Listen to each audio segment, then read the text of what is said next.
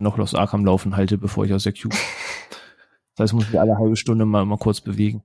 Hast du eigentlich, äh, hast du eigentlich in den letzten 48 Stunden, seit du dieses Spiel spielst, irgendwann mal deinen Stuhl verlassen? Oder hast du wie so Cartman in dieser World of Warcraft Folge irgendwie so eine, so, so, so eine Pullerflasche unter, unterm Tisch? Ja, also ich musste ja Dienstag bis Freitag leider noch arbeiten nebenher. Ähm, aber warte, ich kann mal eben bei Steam gucken. Ich bin jetzt, der Live synkt nicht richtig. Mit den Stunden heute müsste ich jetzt bei 74 Stunden seit Dienstagabend sein. Aber Stattlich? speziell Samstag und gestern waren es schon, Samstag waren 16 Stunden. Gestern, boah, auch Krass. 13, 10, irgendwie so. Ja, äh, und Und, Sophia, was heut, hast du und so? heute halt auch noch mal von 12, 13 Uhr bis jetzt. Krass. Und während du Super Bowl noch geschaut hast, ne? Ja, dafür den habe ich Oh Gott, ausgemacht. oh. Für den hast du ausgemacht, ja, aber Ja. hat sich auch gelohnt. Also ich bin ja Aber nicht bis so tief drin halt. im Thema wie du, aber der Super Bowl war schon, also da, da, das war schon, hängt mir auch immer noch in den Knochen. Also wir nehmen ja jetzt auf, quasi direkt nach der Nacht nach dem Super Bowl. Äh, hat irgendwer von euch länger als vier Stunden geschlafen? Ja, ich habe halt immer frei nach dem Tag. Super Bowl geguckt. Ich habe ausgeschlafen. Also in den letzten 15 Jahren gab es einmal, wo ich leider keinen frei bekommen habe, weil ich eine Schulung führen musste. Und das war wirklich der unschönste Tag nach dem Super Bowl, wenn du morgens um 8 in der Schulung stehst. Die leitest ganz vor allem. Äh, Einfach einen Film uncool. anmachen. Der Lehrertrick hat da leider nicht funktioniert. Das war Schade. mal Schulung für neue Mitarbeiter. Aber Schade. ansonsten habe ich immer bis auf dieses eine Jahr äh, frei danach. Also Mhm. immer Urlaub. Okay. Sophia, ich würde dich Ja. gerne übrigens heute, bevor wir loslegen, weil die, die Folge ist ja heute komplett unter der Regie von René. Wir, wir Mhm. sind ja quasi nur äh, Spielgesellen. Aber ich würde dich gerne als Partnerin in Crime äh, für ein, für ein kleines Attentat äh, auf René mit an Bord Aha. holen. Was auch alle Zuhörerinnen und Zuhörer da draußen. Äh, Ich finde es auch gut, wenn auch das Opfer scheinbar Okay. die, die Täterbesprechung mitbekommt. Das Ja. würde auch im echten Leben einiges vereinfachen. Gerne. Ja, Du bleib da, bleib da kurz stehen. Wir, also wir machen gleich schon was mit dir. aber Wart da eben.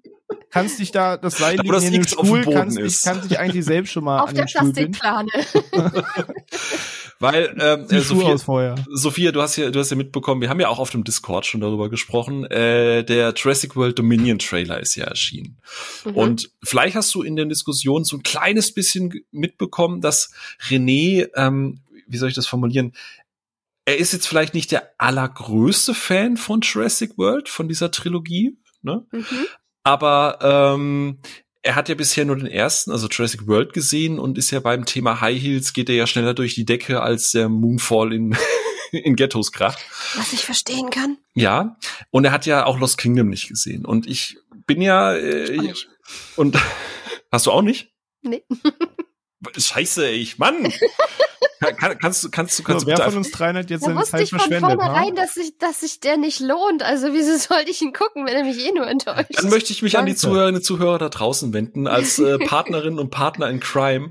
Ähm, wie wär's, wenn ihr uns einfach mal an Hallo at Ruhe im Saal oder auf Twitter oder auf unserem Discord-Server ganz viele Nachrichten an René schickt und vielleicht auch an Sophia, dass ihr unbedingt ganz, ganz, ganz dringende Jurassic Park, Schrägstrich Jurassic World Crossover-Folge haben wollt, wo wir dann die Teile alle besprechen, dass René unbedingt mit dabei sein muss, dass ihr euch ganz, ganz von ganzem Herzen da draußen wünscht, dass ihr René und Sophia beide einfach mit dabei habt, dass sie sich beide mal Fallen Kingdom angucken. Ja, das ist doch gar kein Problem. Guck mal, wenn, wenn wir das so machen wie die Kollegen vom Plauschangriff, da ist es ja so, dass du gern auch eine rollierende Personenliste innerhalb der Folge. Dann ist bis Thema X ist der mit dabei und dann verabschiedet er sich und für Thema Y, für den zweiten Teil der Folge kommt der dazu. Nee, und da nee, ist das nee. ganz normal. Und dann Nee, rollierende halt Systeme sind nicht gut. Das Ja, funktioniert doch, ich nie. bin so bei Jurassic Park 1 bis 3 dabei und sage ich, ey Leute, viel Spaß, ne? Gleich bequatschen die die Trilogie und dafür kommt der dazu. Für gar kein Ding, bin ich gern dabei. Ich gehe halt nach 50 Prozent.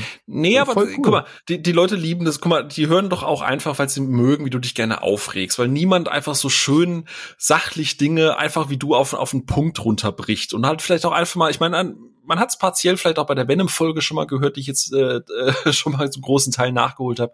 Du hast da so eine gewisse, so eine gewisse Art, deinen dein, dein Frust gegenüber Film auszudrücken. Und ich finde, ich, würde das gerne hören. Und ich finde, die Leute da draußen, wenn die das auch gerne hören, einfach mal, weißt du, jeden Tag mal so, Ed René, bitte macht doch mal mit, Ed Sophia, bitte guckt euch doch das mal an, wir wollen euch da hören, wir wollen wissen und vielleicht mögt ihr die ja am Ende, weißt du, vielleicht kommt es Mhm. ja ganz anders. Ja, klar. So.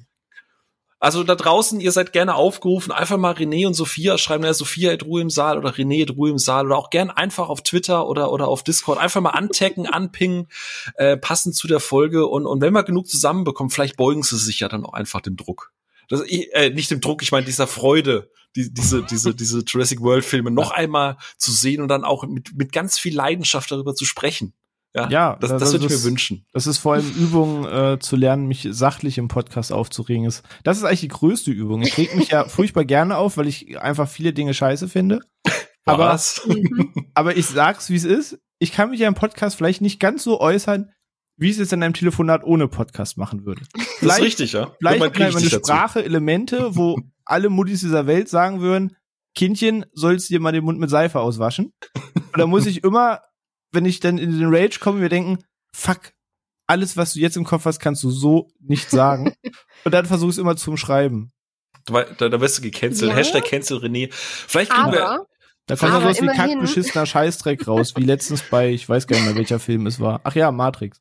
Aber immerhin zensieren wir dich nicht so merkwürdig, was Flucherei angeht, wie das äh, in The Killing Joke passiert ist, obwohl der ein fucking R-Rating hat. Das war nämlich sehr, sehr, sehr, sehr, sehr, sehr merkwürdig, möchte ich mal kurz anmerken. das ist richtig. Aber auch eine schöne, Über guck mal, deswegen ist Sophia einfach mit dabei, weil niemand macht so, so sensationelle Überleitung, weißt du? Und wenn es jetzt nicht extra rausgestellt ist, dann wäre das einfach jetzt sogar so flüssig übergegangen. Aber Entschuldigung, ich bin normalerweise von Ono gewohnt, dass man ihm darauf hinweisen muss, dass wir jetzt eine Überleitung gemacht haben, weil das ja sonst meistens ver verpasst. okay, okay, Sophia, das war jetzt wegen Batman, ne? Wegen, wegen dem, was im ja, Titel steht. Ja, zufällig. Ah, gut, dann, Ich habe ganz rein zufällig heute noch The Killing Joke geguckt. okay, cool. Ähm. Ja, dann, dann lass uns doch heute über das reden, was in der Titelepisode steht. Das finde ich auch echt eine ganz coole Idee. Okay, lass uns das spontan Da, einfach mal danke, machen. Phil. Ja, danke, Phil, fürs Aufmerksam machen. Einfach mitten aus dem Gespräch so, Ja, ja, Ja. Eigentlich wollten wir ja schon über Jurassic World, aber ne, es ist Ja. einfach. kam bei Aufnahme raus. Zwei haben ihn gar nicht geguckt. dass wir es nicht gesehen haben. Ja, immer ganz guter Plot für die Aufnahme eigentlich. So, ihr habt doch eigentlich, nee, nö, haben wir, haben wir nicht. Nee. Aber danke für die Einladung. Speichere ich mir für eine andere Episode auf, auf die Phil sich richtig freuen. Also du hast jetzt auch nachgeholt. Nee, nee, du hast nur gefragt, ob ich dabei bin. Zum Glück mag ich Wie, ja ich nichts. muss was wissen, um hier dabei zu sein. Das, war, das weiß Film-Twitter doch schon. Ich finde ja gar nichts gut, ne? Weil ich bin beim, beim. Eigentlich muss ja der größte Hörmer wer der Hämmert-Freund sein, oder? Oh Gott, warum? Weil das ja bestimmt handwerklich gut gemacht ist für dich. Okay, alright, alright, alright, alright. Ich mache extra viel Fanservice für dich rein, weil dann wird's ja unglaublich geil. So. Ja, eigentlich musst du genau in diesem Moment jetzt dieses schlechte Sitcom-Gelächter noch äh, einfügen. Das ist dann wie so ein Meta-Gag. Ja. Machen aus der Dose einmal. Ja. Okay, äh, wir kommen lieber wirklich zum Thema, es fängt an, unangenehm zu werden. Ähm, Mhm. aber ja, Sophie hat es gerade schon angesprochen. Heute geht's um ein kleines äh, Herzensthema, möchte ich es mal nennen. Und zwar, wir befinden uns ja gerade in der Road to Batman, möchte ich es mal nennen. Alle wissen, in den nächsten Wochen läuft der neue Batman an, Anfang März. Und ich glaube, Summe jetzt von den Filmen, die so angekündigt sind, die auf jeden Fall ein festes Datum für dieses Jahr haben, gibt es keine oder je nach Geschmack wenig Filme zumindest, die gerade eine höhere Erwartungshaltung haben als der kommende Batman-Film, würde ich mal behaupten. Zumindest so in unserem Filmkosmos. Ähm, und ja, wir werden natürlich noch, ich glaube, das können wir jetzt spoilern oder wenn man jetzt auch sieht, nach welchem Schema unsere Episoden kommen, ist es jetzt wenig überraschend, wenn ich verrate, dass natürlich auch noch eine Batman-Episode dazu kommen wird, die die gesamten Realfilme zu Batman thematisiert, wo wir auch über den neuen Batman-Film sprechen werden, auf den wir uns ja auch alle freuen. Aber wir haben uns überlegt, was man so davor machen kann und dachten uns, ehe wir jetzt die ganzen Realfilme schon mal durchgehen, wo zum Beispiel auch Onno noch ein bisschen was zu sagen möchte, der eben heute nicht mit dabei ist, ähm, wollen wir mal über Batman der anderen Art sprechen. Und zwar, ja, bei uns hat sich, glaube ich, bei allen gegründet, vielleicht, wie wir heute Abend erfahren, aber bei mir auch seit einigen Jahren, gibt es so ein kleines Herz für das Thema Animated Batman und die ganzen Filme, die Warner Bros. Animations rausbringt seit vielen, vielen Jahren. Und immer wieder stoße ich darauf oder habe das Gefühl, dass viele diesen Kosmos gar nicht kennen oder dass irgendwie yet another Zeichentrickfilm ist und dass keiner so richtig auf den Schirm hat und nur die richtigen Batman-Filme, sprich die wir alle paar Jahre im Kino kriegen, für viele quasi äh, ja eine Rolle spielt und wirklich wichtig ist zu schauen. Aber ich seit Jahren so ein bisschen die Fahne hochhalte, dass auch in diesem Kosmos es eben Dinge gibt, die es vielleicht lohnt zu entdecken. Und da wollten wir heute mal ein bisschen drüber sprechen, um auf das Thema Batman schon mal einzustimmen für die kommenden Wochen. Und bevor wir da aber speziell ins Thema kommen und schauen, was uns da so gefällt oder nicht gefällt, würde ich euch mal fragen, was war so die erste Zeichentrickserie, die ihr geschaut habt mit dem Thema Superhelden?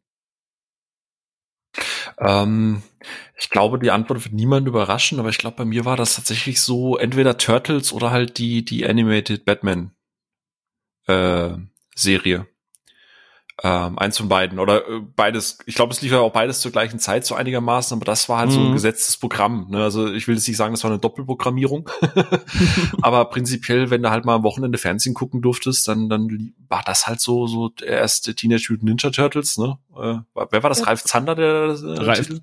Ja, Frank Zander. Frank Zander, der einen Song gesungen hat. Und da kam halt natürlich dieses Warner-Logo, das dann irgendwann zwei Scheinwerfer ausgepackt hat und du wusstest, jetzt ist Spaß vorbei. Spannend. Ja, Und so viel, ja, was bei, bei dir? Mir, bei mir tatsächlich auch die Turtles, ähm, wenn man so richt Richtung Superhelden guckt. Ich glaube, ansonsten war höchstens noch so Richtung Ben 10 noch ein sehr früher Kontakt. Aber die klassischen DC und Marvel-Helden und so habe ich in animierter Form tatsächlich erst viel, viel, viel, viel später gesehen. Aber ja, doch, Turtles. Ich erinnere mich auch noch an ein paar Kinderzeichnungen mit den Turtles von mir. Hm. Ziemlich gut. Dann nur eine spontane Frage in den Raum geworfen. Dann testen wir es noch. Wer ist der Lieblingsturtle? Ähm, tatsächlich äh, war es bei mir immer Donatello. Der smarte. Nerd. Nee, nicht mal, weil er so smart Nerd. war, sondern weil er immer auch so ein bisschen verpeilt war, so ein bisschen unterschätzt war, so irgendwie. Also es hat am Ende äh, hat es bei ihm dann, dann doch irgendwie funktioniert. Natürlich war er smart, aber ich mochte, dass der immer so, dass ich immer das Gefühl hatte, dass der gerade aufgewacht ist, so erst. so. Manchmal ja, war weil, er, weil er halt auch so ein bisschen der Softie im Team ist. Das, das hat ihn für mich immer sehr sympathisch gemacht. Das und die Smartness, weil das war so, ich fahr halt auch immer das, die Leseratte und was weiß ich was. Hey, da warst du nicht Splinter. oh. nee. also hm. ja, doch Donatello und dann wahrscheinlich gefolgt von ja Mikey, weil ja man, man kann er ist ja der Quatschkopf, der liebenswerte Quatschkopf. Haben. In, in dem Realfilm äh, mit äh, mochte ich tatsächlich Mikey auch am liebsten, muss ich gestehen. Also du, du, meinst die Guten aus den 90ern, oder? Ja, ja, mit Casey, Casey Jones, so, wo der deutlich besser getroffen war als in der Bay-Variante. der auch seine Maske aufbehielt, meistens. Ja. Hm. Wie war's denn bei dir, René? Bei dir würde ich fast sagen Raphael, weil der hasst auch alles und ist immer schlecht gelaunt. Ja, ja, und er war auch so, ey, wir, wir können das viel schneller lösen, anstatt da jetzt drüber zu diskutieren. Ähm, also ich habe ihn da auch mal sehr gefühlt. Also von den vier war Raphael ach, auf jeden Fall mein Spirit Animal. Ach echt jetzt? Oh, okay. Ich wollte eigentlich, okay. ich, ich mochte auch einfach Michelangelo, weil er einfach so der, der charmante Quatschkopf ist und auch ein bisschen Flausen im Kopf hat und äh, I relate. Aber Raphael hat auch so Spirit Animal Züge auf jeden Fall gehabt. Safe. Krass, niemand Leonardo. Das war, dabei war es doch die Ikone. Mhm. Ja, aber niemand wählt ja, den Anführer, Leonardo ist halt oder? so der, ja, der ist halt so. Also ich mag, ich mag sie alle. so überdiplomatisch das jetzt klingt, aber wenn man so die, die Identifikationsfigur sucht, dann ist das eigentlich selten der wohlbesonnene Anführer. Vor allem als Kind dann. Weil, ja, ich, welches Kind strebt danach? statt nach Spaß wie Mikey oder coole Gadgets oder was weiß ich, wie Donatello oder cool kämpfen können wie Raphael. Das ist halt. Nee. Das stimmt. Aber ich liebe euch ein bisschen für eure Antwort, weil vielleicht ist das näher am Thema dran, als man meinen mag heute. Ähm, von daher passt die Antwort ja wie die Faust aufs Auge nahezu, dass irgendwie Turtles und Batman so in den Raum fallen bei der Frage nach der ersten Zeichentrick-Superhelden-Serie. Aber bevor wir näher thematisieren, warum das gar nicht so weit weg voneinander ist, bitte ich doch jetzt erst einmal um Ruhe im Saal.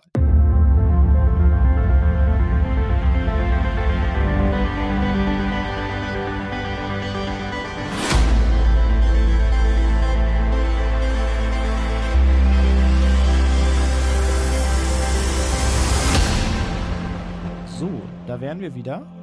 Und ja. Ich möchte kurz einhaken, du hast gar nicht gesagt, ja. was deine Serie war. Ich hätte jetzt nämlich fast auf Spider-Man getippt, so bei deiner Liebe für Oh, stimmt. Ähm, ich muss tatsächlich ganz ehrlich sein, ich kann es nicht mehr genau greifen. Ich bin der Meinung, dass es die Spider-Man TV-Serie war, die New Spider-Man-Serie, aber in der Erinnerung verschwimmt das eben auch ganz eng mit den beiden, die ihr genannt habt. Ich habe auf jeden Fall sehr, sehr früh ähm, die Batman-Serie gesehen im Free TV ähm, und ich habe natürlich auch die Turtles gesehen und in der Erinnerung ist das alles so eine Zeit, irgendwann vor der Mhm. Grundschule. Mhm. Aber wenn ich auf einen den Finger zeigen müsste, würde ich sagen, es war die New Spider-Man-Serie, aber es ist alles furchtbar eng beieinander auf jeden Fall. Weil das ja auch alles zu einer Zeit lief. Ist ja nicht so, dass das lief und drei Jahre später die nächste. Das lief ja alles äh, synchron zueinander. Also auf jeden gute Fall auch Zeit, so dieses Triumph. Ey, auf jeden Fall, auf jeden Fall dieses Triumvirat. Damals. Genauso die Hulk und die X-Men-Serie, die auch zu genau der Zeit lief, die Ja, kommt ja auch stimmt. noch mit rein. Ähm, also das sind so die Serien, wo ich sage, das wird alles in einer Zeit kennengelernt und da sind die ersten Erinnerungen mit gewachsen. Aber heute soll es mal ausnahmsweise nicht um das Thema Marvel gehen, wenn wir so oft hier oft über Comic-Sachen sprechen, ähm, sondern haben ja schon gesagt, wir sind heute beim werten Fledermausmann, Lederlappen, wie er einst mal hieß, bis man ihn dann vor 30, 40 Jahren umbenannt hat, dass er global auf der Welt Batman heißt. Auch wenn ich finde, der Name Lederlappen hätte gerne erhalten bleiben dürfen. Ich, als ich das das erste Mal gehört habe, dachte ich, das ist ein Scherz oder ein Meme. Und dann habe ich gegoogelt und das gelesen und gesehen, äh, fuck, das, das war wirklich so. Ähm, und das lässt, hat einfach. lässt sich halt im Theme-Song nicht so gut unterbringen, rhythmisch, ne? Lederlappen. Lederlappen. Ah, aber weiß ich, wenn man dann nach den Comic-Covern auf jeden Fall sucht, wer gerade denkt, wir verscheißern euch, ey, gibt's ein Lederlappen Batman, ist es wirklich real und es sind keine Memes. ähm, ist auf jeden Fall eine witzige Geschichte dahinter, wieso und weshalb das Ganze so war. Ähm, aber ja, wir reden heute eben einmal über die Batman Animated Filme und haben ja schon gesagt, dass ja für viele, oder ich krieg das immer so mit, für viele irgendwie nur die Realfilme zu Batman existieren, aber seit vielen Jahren schaue ich eben auch gerne diese Animated-Filme von Warner Bros. und bin daher sehr, sehr froh, dass wir da heute drüber sprechen. Und nur um mal so, so einen kleinen Rahmen zu spannen, über, über was für einen Kosmos sprechen wir da eigentlich, ähm, was Warner Bros. so macht, was gefühlt manchmal niemand mitkriegt, will ich da mal auf so ein paar Zahlen eingehen. Und zwar habe ich mir mal so eine kleine Liste hier aufgemacht. Und wir reden nicht davon, dass es jetzt neben den Realfilmen irgendwie sechs, sieben Batman- oder DC-Filme oder so gibt, sondern der ganze Warner Bros. Animations Kosmos besteht inzwischen aus 135 Animationsfilmen, die fairerweise nicht alle DC sind, sondern man hat da ganz viel ähm, Scooby-Doo-Filme mit dabei, die in ganz wilden Partnerschaften dort entstanden sind bei Warner Bros., weil er teilweise die Band Kiss mitmacht und irgendwie mit der World Wrestling Federation, beziehungsweise später dann WWE, also World Wrestling Entertainment, irgendwelche Verträge gab, dass es da ganz viele Folgen gibt, wo irgendwie Wrestler mit auftauchen. Fragt mich nicht, ganz crazy stuff. Aber ich bin zugegeben auch nicht mehr deep im äh, Scooby-Doo-Kosmos drin, muss ich gestehen. ähm, aber da gibt es eben ganz, ganz viele. Aber die andere Hälfte, so wirklich gut 50, 60 Stück davon, oder wenn nicht noch sogar mehr, sind halt alles DC-Filme, ähm, wovon eben ein großer Teil Batman-Filme sind, wovon wir uns auch heute äh, drauf spezialisieren wollen, weil wir können da oder werden wir safe im Lauf der Folge noch ein bisschen zu sprechen kommen, dass halt Batman bei weitem nicht das einzige ist, was die dort verfilmen von DC, sondern wirklich, wenn man so einen Comic-Kosmos haben möchte und man sagt, ich lese einfach nicht gerne, dann ist das quasi für DC-Fans echt willkommenes Futter. Oder woher man das Studio vielleicht auch kennt. Wir haben auch schon mal drüber gesprochen in einer unserer ersten Episoden, dass die Mortal Kombat Animationsfilme gibt. Ähm, als wir drüber sprachen, noch vor etwas über einem halben Jahr war es eben einer, aber jetzt Mhm. ist ja letzten Winter noch der Battle of the Realms, der zweite Mortal Kombat Film erschienen. Ähm, die sind da auch quasi eine, ja, eine sichere Bank. Und das ist eben alles von Warner Bros. Animations und findet gefühlt so ein bisschen nebenher statt, gar nicht mal so vor allerlei Augen, obwohl da einfach krasser Content entsteht. Und äh, ja, hab auch, glaube ich, irgendwann ja mal angefangen. Ich weiß gar nicht mehr, wann der Beginn war. Ich bin irgendwann mal über einen gestolpert, dann gemerkt, huch, da gibt's ja eine Menge. Und dann, wie das so ist, nimmt das so seinen Lauf. Aber daher bin ich mega froh darüber, heute mit euch drüber zu sprechen. Aber da will ich mal so einsteigend fragen. Phil hat's gerade schon so ein bisschen beantwortet in der Einstiegsfrage. Was waren so eure Animated Batman Begegnungen? Also die erste. Also nicht im Sinne von der erste Film, sondern waren es diese Filme? War es vielleicht Videospiele, die es gab? War es jetzt, wie Phil vorhin schon sagte, die Animated TV-Serie, die nachher, glaube ich, auch noch mal ein bisschen Thema werden wird? Was war so eure erste Begegnung, dass es Batman eben ja nicht nur als Realfilm Comic gibt, sondern dass es den auch in vielerlei Versionen in animierter Form gibt? Ähm, das waren bei mir, glaube ich, tatsächlich, das war Telltale. Also ich habe ich hab, ähm, ziemlich viel immer mitbekommen über Let's Plays, halt von den ganzen ähm, Arkham-Spielen und so. Aber für mich zum, zum selber reinkommen war das dann tatsächlich der, ähm, ja, die Batman-Teile von äh, Telltale. Den zweiten habe ich, glaube ich, noch nicht gespielt, aber den ersten habe ich damals mit meinem besten Freund zusammen sehr äh, investiert, emotional investiert durchgespielt. ähm, ist auch einfach, hat einen unglaublich geilen Voicecast und war für mich dann halt so das spaßigere Element verglichen zu tatsächlich den Realfilmen, weil, weil halt sehr viel Fokus auf Detektivarbeit und sowas lag mhm. und nicht nur so auf der Action und auch mehr auf, ja, die, die persönlichen Beziehungen von, von Bruce in dem Fall und nicht nur Batman waren dann halt auch ein bisschen mehr im Fokus. Und ich erinnere mich auch noch sehr genau, dass Telltale das so gut gemacht hat und so persönlich gemacht hat, dass mein bester Freund, der Love Stories auf den Tod nicht abkann und der sich eigentlich immer ärgert, wenn irgendwo eine Love Story mit reingeschoben wird, dass der und ich so dran waren bei der Love Story zwischen Batman und Catwoman, dass er irgendwann sich geärgert hat, wenn wir irgendwas verbockt haben in der Hinsicht. also ja, das war. Es kam alles Storytelling ja einiges spät, richtig gemacht. richtig. Also es kam alles relativ spät, so Kontakt mit animiertem Batman. Kontakt mit Batman generell. Aber ähm, ja, Telltale, ziemlich sicher. Okay, aber die erste Staffel, ne? Ja, genau, genau. Okay. Die zweite habe ich auch muss, liegt noch auf dem Muss ich spielen Stapel. Okay. Und Phil, wie war das bei dir? Jetzt muss ich heute den Ono machen. Also damals, ne? Da gab's so ein Gameboy, da war noch richtig Monofarbe. Nee, ähm, 1990 ähm, ist äh, auf für ein Gameboy ein Batman, ein offiziell lizenziertes Batman-Spiel rausgekommen und äh, natürlich habe ich das mit drei nicht gespielt. Aber als ähm, ähm, ähm, der Gameboy und so rauskam und ich halt eben einen bekommen habe als Kind, ähm, habe ich tatsächlich war eins meiner ersten Spiele Batman tatsächlich, was ähm, super weird war, weil Batman in dem Spiel halt eine Knarre hatte und man ähm, ja Antagonisten abgeschossen hat. ganz wie wir Batman danach immer wieder kennengelernt haben. Ja, ganz genau. Also äh, ähm, deswegen war ich, glaube ich, anfangs immer verwirrt, wenn es dann irgendwie Leute sich mokiert haben, dass Batman ja so brutal ist und, und Sachen abschießt und, und Ich habe den mit einem MG kennengelernt. nee, in dem Fall war es tatsächlich nur so eine Handpistole, die halt auch so wie so Gummigeschosse, äh, whatever. Ich meine, äh, kommen wir ja später auch noch drauf. Thema Gummigeschosse, da wird ja auch gerne mal so ein bisschen geflunkert, was so die Darstellung von Batman Batmans äh, Art und Weise, wie er arbeitet, vorgeht. Aber das war tatsächlich mein erster so Kontakt, was was Videospiel angeht, was irgendwie lustig ist, weil ähm, gut Telltale äh, war natürlich äh, für mich die Walking Dead Geschichte. Mhm. Aber ansonsten, äh, wir hatten uns schon mal drüber unterhalten, René, diese, diese Telltale-Geschichten, dieses, äh, dieses, diese Batman-Spiele hier, Batman Arkham Asylum, Batman, mhm. äh, ne, ne, die haben mich nie bekommen, ne? Ich war, wie hieß der erste Teil? War das Arkham Asylum? Asylum ist der erste, City der zweite, Night der dritte. Genau, und ich habe den ersten gespielt, glaube ich, so drei, vier Stunden lang und mich hat das null abgeholt. Es war super geil, so vom, vom Art-Design und ich, ich fand das auch gut, Gameplay-technisch, aber ich habe irgendwann mal eine Pause eingelegt, am nächsten Tag war so, oh, eigentlich habe ich gar keinen Bock weiter zu spielen. Da habe ich nie weitergespielt. Mich hat das überhaupt nicht abgeholt, leider, so storytechnisch. Und äh, also Spiele, spielemäßig, ich, ich weiß, ich, ich, ich bin wahrscheinlich einer der, einer von einer Million Menschen oder einer unter einer Million, die das jetzt nicht ganz so geil finden. Aber äh, irgendwann probiere ich es vielleicht sogar noch mal. Es gibt ja jetzt mittlerweile auch diese ganze Collection-Geschichten und so.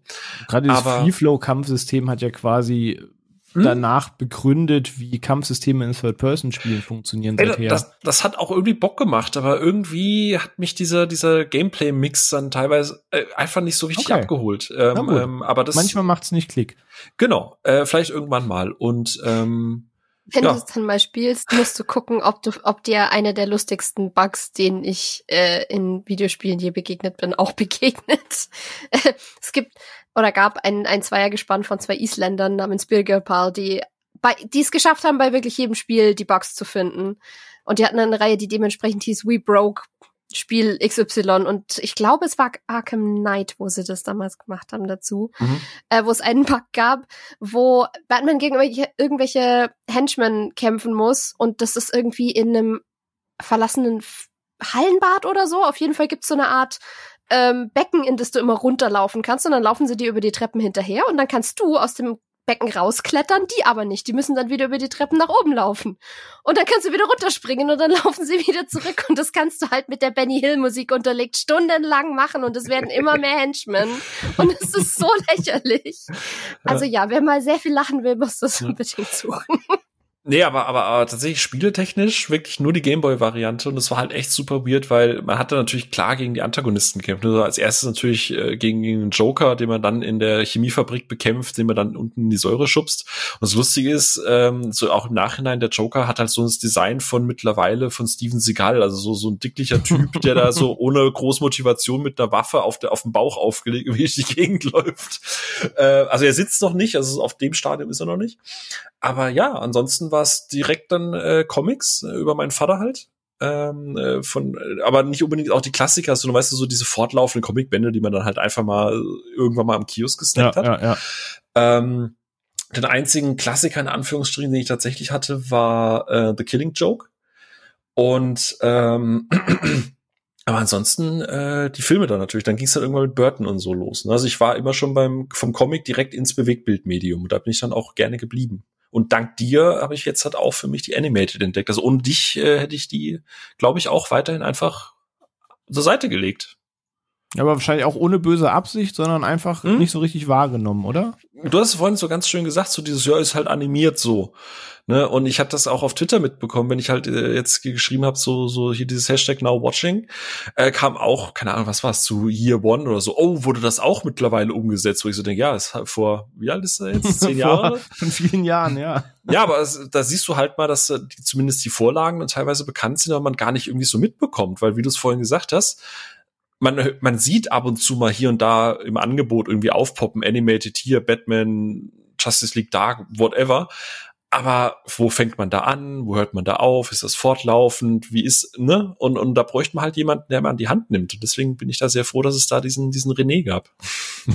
Ja, das war bei mir auch nicht aus böser Absicht oder so. Ich habe sie sogar mitbekommen, weil also bei bei einigen von denen, die ich jetzt für heute geguckt habe, habe ich damals so die Trailer News oder so geschrieben für die Arbeit und hatte sie auf dem Schirm und habe mir gedacht, boah, wenn das kommt, dann will ich es auch gucken.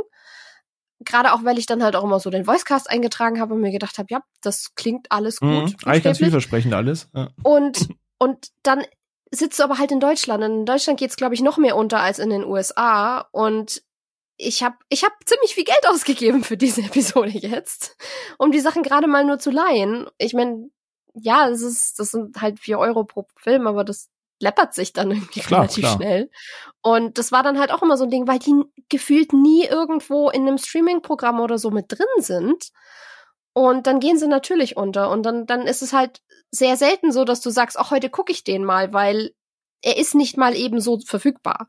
Und das ist halt leider ein bisschen schade. Aber ich, ich habe dann jetzt wirklich gesagt, okay, fuck it, ich hau's auf den Kopf und ich, ich will das jetzt sehen. Oh, heute mal Gönnung. Ja. ja. Nee, aber ihr sagt. Telefon, ja hättest sie alle gekauft. alle 135. Okay, die paar, nee. die paar Scooby-Doo abgezogen. Ähm, aber ja, ich glaube, ihr, ihr habt es halt treffend formuliert und ich glaube, so geht's halt einfach sehr, sehr vielen ähm, dass man jetzt gar nicht aus böser Absicht nicht guckt, wenn man sagt, ich gucke keinen Zeichentrick mehr, äh, muss real verfilmt sein, sondern weil man einfach gar nicht weiß, lohnt das jetzt? Ist das cool? Ist das jetzt wirklich irgendwas, was so nebenher auf den Markt geworfen wird, was du eigentlich irgendwie maximal Kindern zeigen kannst? Das ist alles nur sehr kindgerecht, das ist überhaupt Erwachsenen geeignet. Und gerade, man schaut ja beim MCU gerne immer hin, was macht Marvel? Und da muss man ja sagen, animated technisch ist halt einfach totale Flaute. So, es gibt da einen Planet Hulk Film, der ist schon ganz cool, den kann man sich animiert geben. Und danach sucht man schon oder kommt zu der Erkenntnis, die großen Reihen, die man so kennt, die, die legendären Comics, sind nie als Animationsfilm umgesetzt worden. Ähm, und das ist das, wo Batman zum Beispiel unter anderem in so eine Kerbe schlägt und da auch nicht nur, und da kommen wir vielleicht später noch zu einem weiteren Pluspunkt. Es gibt so legendäre Comicbände, die man vielleicht immer mal gehört hat. Ihr habt Killing Joke jetzt schon ein, zwei Mal erwähnt. Ähm, selbst wenn man den nicht gelesen hat, ist man da vielleicht schon mit dem Namen gestolpert. Und es gibt halt literally einen Film zu diesem Band. Oder zu einem Batman Year One, wie Phil gesagt hat, ne, dass sich jemand gewundert hat, gibt's den jetzt schon. Und ja, gehört immer zu den legendären Geschichten, wenn man jetzt nach Top 10 Batman Comics googelt, wenn man jetzt irgendwie sich vorbereiten möchte jetzt auf den kommenden Film und mal Lust hat, man stolpert immer über so fünf, sechs bestimmte Namen immer wieder und man kann sagen, ey, es gibt eigentlich zu all diesen Filmen einen Animationsfilm. Mal besser, mal schlechter umgesetzt, mal näher an der Vorlage, mal weiter entfernt. Ähm, aber es gibt literally das Ganze in bewegter Form und soweit kann man schon mal vorweggreifen. Es ist jetzt nicht nur Kinderfilm, weil es gezeichnet ist. Auch die Filme gehen auf sehr erwachsene Inhalte ein. Ähm, aber das vertiefen wir eben später noch mal, was da so vielleicht Pro und Contra ist und was sich vielleicht sogar die richtigen Filme von abgucken können, falls es da etwas gibt.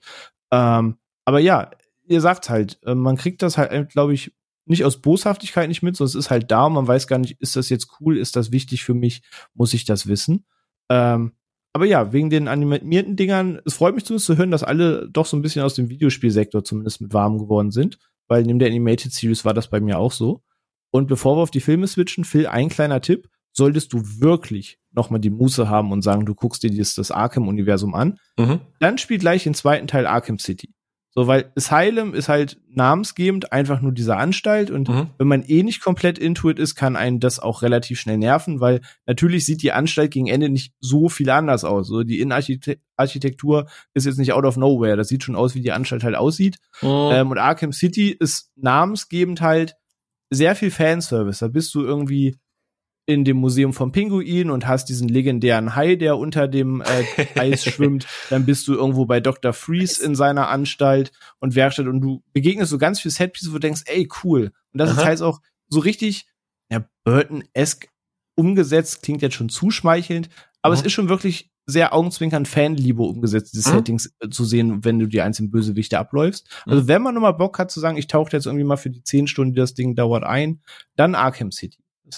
Ja, ich glaube, das mit dem Ablaufen ist, ist, ist das, wo, wo es mich verloren hat, wenn ich mich gerade recht entsinne. Ich glaube, gibt's gibt's im ersten Teil diesen Part, wo du draußen im Garten bist und dann in verschiedene Richtungen quasi so so Fetch Quests erledigen musst, so geh dahin, hol das, geh dahin, hol das. War das war ja, das? Ja, ja, Und da es. hat's mich verloren, weil das war so, oh fuck, ich habe gar keinen Bock gerade irgendwie dreimal irgendwie so Backtracking mäßig irgendwie da und da hinzugehen und dann diese Tür aufzumachen. Und da hat's mich glaube ich verloren das, das hat man später halt auch ein bisschen besser gemacht. Da hat man die, die paar Fehler der Reihe auch noch versucht auszumerzen. Okay. Also, also nochmal, um das Videospielthema abzuhaken, wenn wirklich nochmal die Muße da ist und man mhm. sagt, ey, ich will nochmal zehn Stunden im Batman-Universum abtauschen, dann Arkham City. Mein, okay. mein persönlicher kleiner Favorit des Ganzen. Weil Knight wollte schon wieder zu viel, Asylum hat ein paar Stolpersteine, weil es der erste Teil ist. ist immer so, der zweite ist immer der beste. eben, aber deswegen, aus, aus der Reihe gute Fortsetzung. Ähm, aber ja, dann wollen wir uns mal auf die Filme stürzen, würde ich sagen. Ihr habt schon gesagt, auch irgendwie irgendwann dann drauf gestoßen aus unterschiedlicher Quelle. Sophie jetzt sogar quasi sehr in Bezug auf diesen Podcast, obwohl immer nebenher wahrgenommen. Phil und ich hatten schon mal vor zwei, drei Jahren das Gespräch. Durch irgendeinen Film kam es mal, wo ich gesagt habe, ey, guck mal. Und dann bist du da ja auch so ein bisschen eingestiegen. Ähm, aber wie viele dieser Filme habt ihr denn so, so grob gesehen? Wie gesagt, die, die Liste ist endlos. Ich habe auch viele, viele davon noch nicht gesehen. Ähm, ich könnte gar nicht sagen, ob es die Hälfte ist, ein Viertel. Ich habe wirklich eine Menge gesehen, aber bei weitem nicht alles. Aber wie viele habt ihr denn jetzt so? Vielleicht aus Hobby, aus Podcast-Vorbereitung? Wie viele habt ihr euch so grob angeschaut aus dem Kosmos? Mhm. Als wir uns unterhalten haben, äh, du hattest mir ähm, Hush und Gotham by Gaslight, glaube ich, empfohlen, als allererstes so.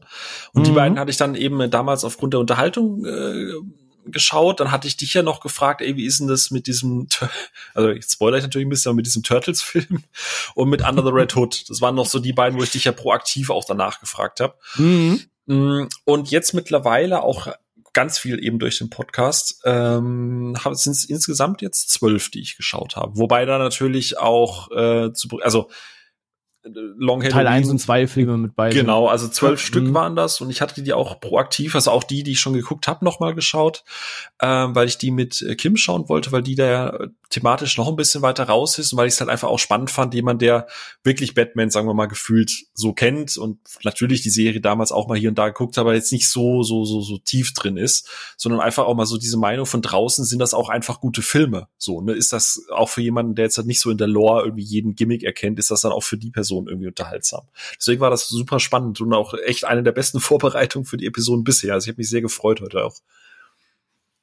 Es würde mich auch gerade äh, ja. nachher mal interessieren, die, die Eindrücke zu erfahren, gerade wie es auch Kim gefallen hat, zum Beispiel einfach mal out of nowhere zu sagen, die Abenteuer zu erleben.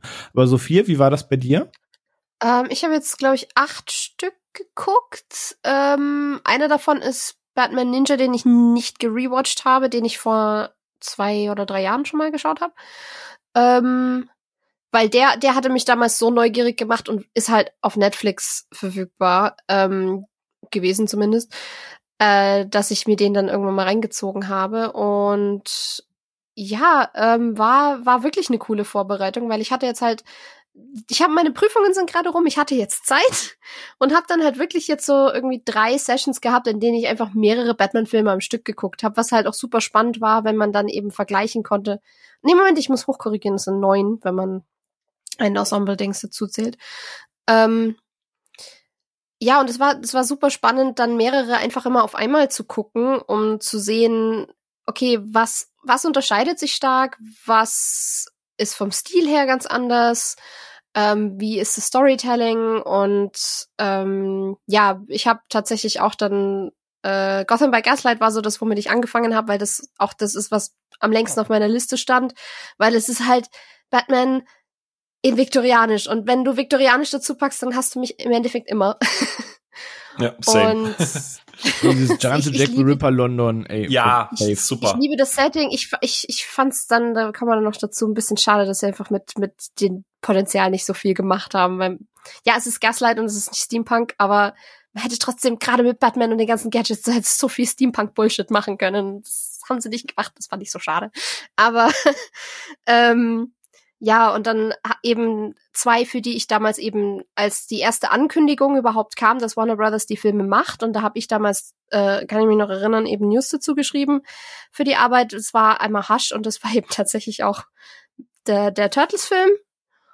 Und ja, dann noch ein paar andere diverse. Ich glaube, ich habe ein oder zwei dabei, die jetzt bei Phil wahrscheinlich nicht dabei waren und ich habe eins, ein oder zwei nicht mitgenommen, die, die ihr beide habt. Äh, aber das wird jetzt interessant zu vergleichen. Ja, auf jeden Fall. Und wer auch bis hierhin zugehört hat und auch noch gar keinen Animationsfilm von Batman gesehen hat und äh, ja natürlich die Figur kennt, aber nicht ganz weiß, was da so auf einen zukommt, sich jetzt wundert, hä, Batman, Ninjas und Turtles und was hat jetzt Jack, the Jack the Ripper, Ripper? London mit äh, Batman zu tun? Ähm, Gerade bei Alles in einem Film, das wär's. alles, alles in einem. Ähm, wer sich da jetzt ein bisschen wundert, what the fuck geht ab, ähm, kommen wir vielleicht zu so einem kleinen Pluspunkt. Ich erinnere mich an die Spider-Man-Episode, wo immer die Diskussion war bei uns, oder nur, nur wir haben die Diskussion geführt, natürlich, nur niemand anderes. Also, was ist der richtige Spider-Man für einen? Was ist der Peter Parker? Und jeder hat so dieses eine Ding, womit er ihn kennengelernt hat. Und nee, der muss in dieses Setting so passen und nur dann ist das das. Und ähm, das ist so ein Thema, wo zum Beispiel die, die Animationsfilme von Batman auch gerne kommen und die halt einfach einen Mittelfinger zeigen.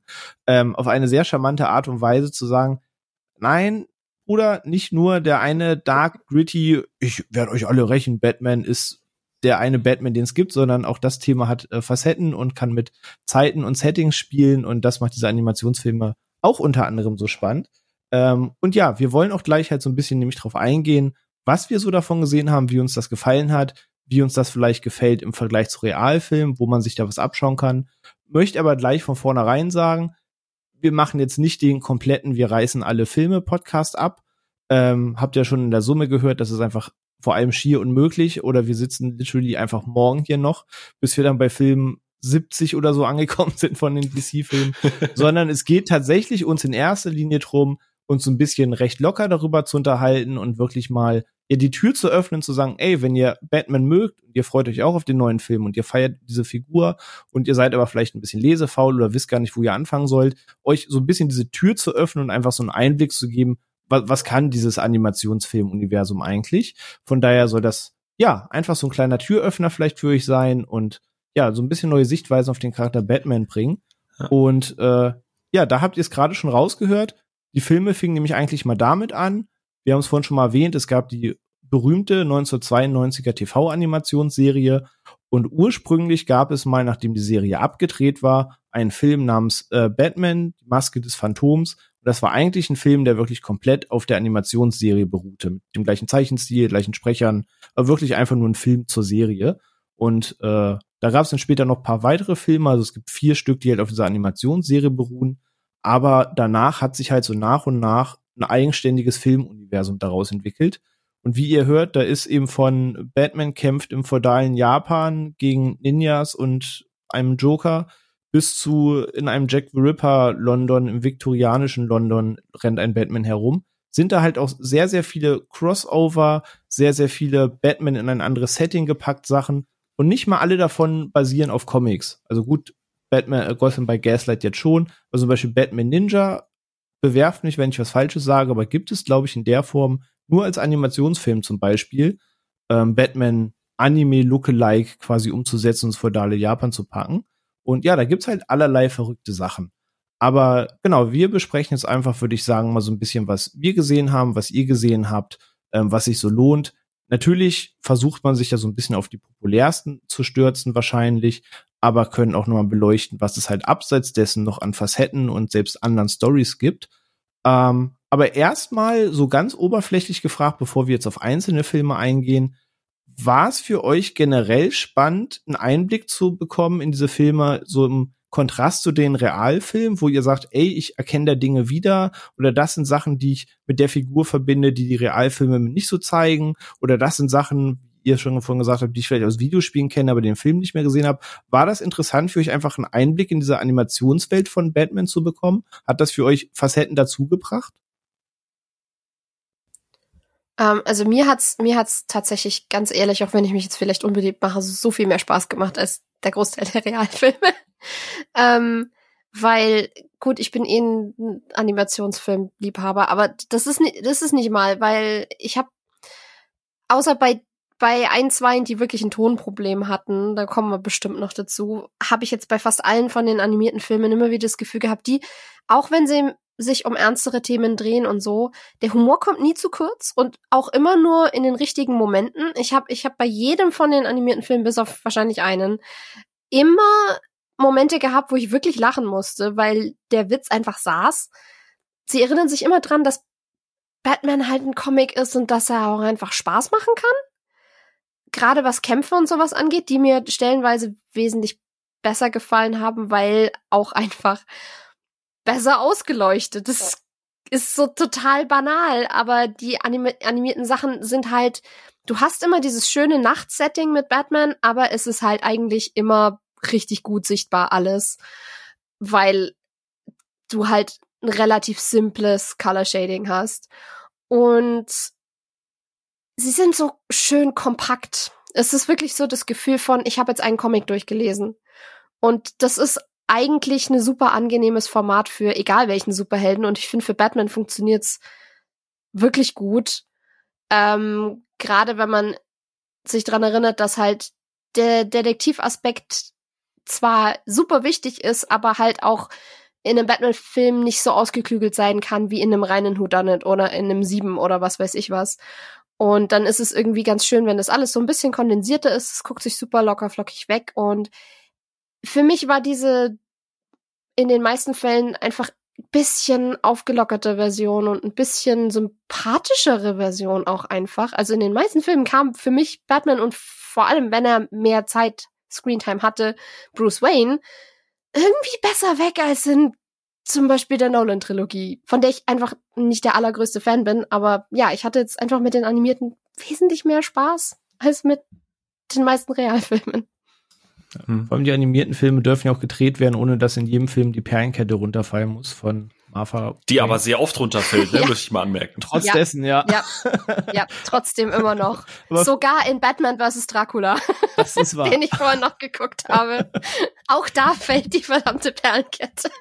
Und Popcorn, aus irgendeinem Grund. Das ist wieder Verantwortungssatz von Onkel, äh, Onkel Ben. Das ist so so ein Keymark, das muss halt scheinbar drin sein. Musste echt, ja, ich musste echt schmunzeln, als dann irgendwie, also du weißt immer, sobald irgendwas zwei Teile hat, muss immer mindestens einmal die Origin Story nochmal erklärt werden. garantiert, garantiert. Aber Phil, wie, wie geht's dir? Wie ist bei dir ähnliches gut, Empfinden? Oder? Bin ein bisschen müde noch wegen Super Bowl. Das freut uns. ähm, Wie geht's dir in Bezug auf die Frage? ähm, ja, eigentlich, äh, äh, was, was Sophia sagt. Ähm, der Punkt ist ja, und, und René, ich glaube, wer, wer unsere Episoden oder den Podcast generell schon etwas länger hört, weiß ja, dass wir beide, äh, wenn wir gerade über Comic-Verfilmungen sprechen, immer so ein bisschen in einem gewissen Clinch liegen, äh, was, was so die, die Erwartungshaltung ist, wenn du so eine Comic-Adaption machst. Ne? Du bist ja Äh, und ganz grob runtergebrochen, ich weiß, es ist differenzierter, also nicht, nicht aufregen bitte, aber du bist ja schon mehr so der Fanservice-Mensch, wo halt einfach sagt, hey cool, ich habe den Comic damals gelesen und bestes, mhm. bestes Beispiel jetzt letzt Hawkeye, ne? Ey, das ist die Brückenszene ist wie in dem Comic, wie auf den Seiten, wie in dem Splash-Panel, jada, jada, jada. Und wir hatten ja schon, schon ganz oft den Punkt, dass das, ich das zwar auch gerne mag, aber ich mag es halt auch, wenn jemand so einfach irgendein Element nimmt und was ganz Eigenes damit macht. So. Und ähm, ich habe zum Beispiel bis zu, ähm, ähm, bin ja, ich mag ja wirklich mit ein, zwei Ausnahmen jede Batman-Realverfilmung. Ich mag die Burtons, mit denen bin ich aufgewachsen. Ich bin und ihr könnt mich da draußen haten und ausbuhen und was auch immer. Ich werde immer die Joel Schumacher Filme verteidigen. Die sind Kinder ihrer Zeit, die machen so unfassbar viel Spaß. Und gerade als jemand, der Batman hält die Welt in Atem und mit Adam West auch aufgewachsen ist, habe ich halt einfach echt auch Spaß an einem Batman, der so komplett dumm ist. So, ne? da, da werden wir später noch drüber reden. Ähm, aber ich habe halt auch, und ja, ey, wir schaffen mal wieder eine Episode, wo ich über Zack Snyder reden kann. Ähm, ich mag aber auch das, was Zack Snyder und sein klarer Einfluss von Frank Miller, wo das halt hingehen sollte. Und mir ist es halt zum ersten Mal bewusst geworden, also so richtig bewusst geworden, als bei Batman wie Superman so ganz viele Leute gejammert haben, wie düster und brutal Batman ist und dass das ja voll gar nicht wie die Vorlage ist und dass der ja noch nie Leute getötet hat, wo ich denke, so habt ihr jemals die Burton-Filme gesehen? da ist auch Bodycount, wo Rambo ein bisschen meint. Ähm, und, und, und, und da ist mir das erst bewusst geworden, dass für viele Leute so diese äh, Frank Miller Geschichte und teilweise auch diese Burton die existieren partiell manchmal gar nicht, habe ich das Gefühl. Ne? So, ähm, und deswegen war das total schön zu sehen, dass du dieses, dieses, was ich ja, was ich ja so gerne mag und wo es bei uns eben gerade beim MCU halt ständig irgendwie scheitert, äh, beim Thema Fanservice, dass du in diesen animierten Filmen genau das hast, was, was Sophia gerade so, so gesagt hast. Du hast diese Frank Miller Verfilmung und wenn du in einem animierten Film ab und zu mal so irgendwie kurz zusammenzuckst, weil da gerade irgendwas gebrochen wurde oder weil da halt irgendwo mal irgendwo ein Kiefer neu, äh, neu irgendwie einsortiert wurde, ähm, dann, dann hat das eine Härte, die du heute in Realfilm, Actionfilm teilweise vermisst. Aber gleichzeitig kannst du halt auch einen Batman nehmen, der dann halt die Adam West Bat Batmans irgendwie so, so noch glorifiziert. Und das alles in, du hast fünf Filme und alle machen sowas komplett eigenes damit, ohne dass du ständig auf die Hatz gehen musst. Oh, guck mal, das kenne ich noch aus dem Comic und nur deswegen ist das jetzt super. Und deswegen fand ich diese animierten Filme gerade so wahnsinnig aufregend, weil, weil da so viele Sachen gemacht werden mit, dass so viel spannender ist als alles, was gerade an, an animierten oder an, an Realverfilmungen überhaupt jemals passiert. Und es ist krass zu sehen, wie viel Einflüsse Nolan, Snyder und Burton damals halt auch schon aus diesen Vorlagen gezogen haben. Also es ist wahnsinnig spannend und erhellend auch einfach. Mhm. Und also, was mir auch aufgefallen ist, ganz weirder ich grätsch mal kurz von der Seite rein. Ja, ist gut. ähm, wenn ich so drüber nachdenke, ähm, was ich auch witzig fand, ist, dass die animierten Filme, die du an manchen Stellen trotzdem auch jüngeren Leuten vorsetzen könntest, ähm, deutlich freier mit dem Thema Sex umgehen als äh, die Realfilme mhm. teilweise. In Realfilmen wird da häufig drumherum getanzt oder es wird vielleicht mal angedeutet oder so. Aber ich hatte jetzt bestimmt in drei oder vier von den Filmen, die ich gesehen habe, war sehr, sehr eindeutig, dass Batman halt einfach mit seiner Partnerin geschlafen hat und dann wachen sie halt am nächsten Morgen nebeneinander auf oder eben auch nicht, weil er schon wieder weg ist. Aber das ist halt irgendwie deutlich weniger, wird deutlich weniger runtergeschwiegen und irgendwie fand ich das auch mal ganz nett so. Ja. Vielleicht, vielleicht ist er deswegen mir auch ein bisschen sympathischer, weil er witzigerweise teilweise menschlicher rüberkommt. Weil, weil halt das Bruce Wayne ist. Also ja, manchmal hat er noch ja. in manchen Dingen, und das ist sehr fraglich in, in gewissen Umsetzungen, wo er dann auch als Batman mit jemandem ja. schläft. Ähm, ja. ähm, aber, aber ja, äh, gen genau das meine ich. Oder das, oder dass du halt auch eine Vorlage hast wie Hush, die ja eigentlich viel mehr im Comic, sagen wir mal, auf die Antagonisten oder auf die Kämpfe und so weiter geht, aber du dich in den Comic oder in der, in der, in der animierten Version, und da werden wir vielleicht später noch drüber reden, René, ich hoffe, ich greife da jetzt nicht vor, aber dass ja, du dann halt den Fokus ein bisschen verschiebst, dass du dann halt wirklich diese Romanze zwischen, zwischen Catwoman und, und Batman, also wie so eine echte Beziehung und warum die halt nicht funktionieren kann, Fanliebe zum Trotz, weil ich wüsste genau, wer das unter Disney, da würden die am Ende in Sonnenuntergang reiten oder wer das unter Nolan, würden die am Ende ganz, also ich spinne jetzt mal so ein bisschen, keine Ahnung, in einem italienischen Café würden die Espresso zusammen trinken, total dumm, so. Ja, super merkwürdig. ja, und, und was ja gut ist, dass die animierten Filme das auch noch, äh, kommen wir noch drauf. Aber ähm, wie, wie du sagst, ich finde, es, es behandelt die Figur trotz dieser, dieser comic-esken oder dieser, dieser humoristischen Dinge als reales Problem oder als reale Verbindungsgeschichten zwischen den beiden, dass das halt bis zu einem Maß funktioniert und dann gibt's halt eben doch kein Happy End, weil einfach die Figur das nicht kann und das wird nicht geopfert, um am Ende irgendwie glücklich in den Sonnenuntergang zu retten. Mhm aber man nimmt es ihnen eben ab bis zu dem Absolut. Punkt, wo dann abgebrochen werden muss. Es ist wirklich so, okay, ihr habt eine Chemie und ich kann auch verstehen, warum ihr eine Chemie habt, weil ihr seid beide Menschen, die irgendwie schon zusammenpassen, aber die Umstände funktionieren halt auch nicht ganz. Und das ist, ja, das hat, hat irgendwie sehr Spaß gemacht. Gerade, also wie du gesagt hast, in Hush ist es ziemlich cool eigentlich zwischen den beiden. Das macht wirklich Spaß. Und ähm, ich mochte auch die, die Chemie zwischen den beiden in The Long Halloween wahnsinnig ja. gerne. Das ja. war, glaube ich, meine liebste Catwoman von den ganzen Filmen, die ich gesehen habe. Und auch in äh, Gotham by Gaslight, dann war es, äh, da ist, da ist es ja nicht wirklich Catwoman, da ist es ja eher Selena Kyle. Ja. Aber da haben sie auch eine ziemlich coole Chemie miteinander. Absolut, ja. Vor allem, weil du die halt auch diese diese Erotik oder so diese diese diese subtile oder mal mehr oder weniger subtile Erotik kannst du ja auch in den Figuren an sich darstellen. Einfach was diese, weißt du, diese Konturen von Batman angehen oder was die Silhouette von Catwoman angeht. Du kannst eben dieses Stilmittel ja. des Animierten nutzen.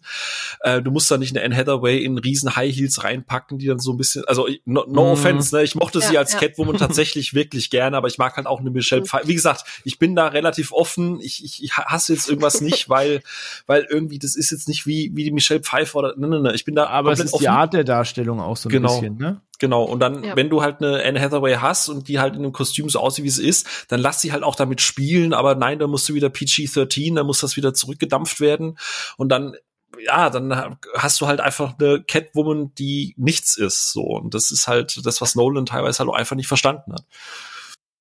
Ja, also ich bin da vollkommen bei euch und ihr habt auch gerade einen ganz äh, spannenden Punkt angesprochen, den, also ich hätte jetzt nicht gedacht, dass der Punkt Erotik das erste der Beispiele wird, aber äh, ich dachte mehr der, der Punkt der Gewalt. Ähm, aber ihr habt vollkommen recht, weil ich hatte ja eingangs die Frage gestellt, ähm, die man glaube ich schon mal gleich beantworten kann.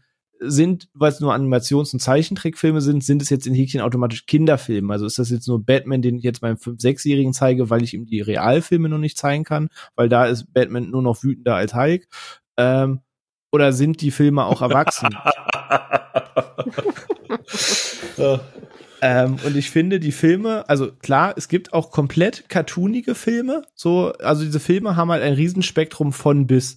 Man hat da so ein zweieinhalb Stunden Epos, über das wir nachher noch sprechen, wo du dich hinsetzt und denkst, fuck, wenn das Ding so real ins Kino käme, würde jeder ja. über diesen Film sprechen und so redet niemand ja. darüber. Und man hat aber auch so vollkommen trüber Filme, wie zum Beispiel, kann ich groß vorwegnehmen, da werden wir auch, glaube ich, heute nicht mehr groß vertieft drüber sprechen, Batman und Harley, der eben auf einer äh, Episodenreihe aus der Animationsserie basiert, äh, geht es schlussendlich einfach nur darum, dass eigentlich sind Harley und äh, Poison Ivy Best Friends, aber Poison Ivy fasst den coolen Plan, dass sie der Meinung ist, wenn sie alle in Pflanzenwesen verwandelt, dann ist halt alles viel cooler, weil dann sind alle ihrer Art.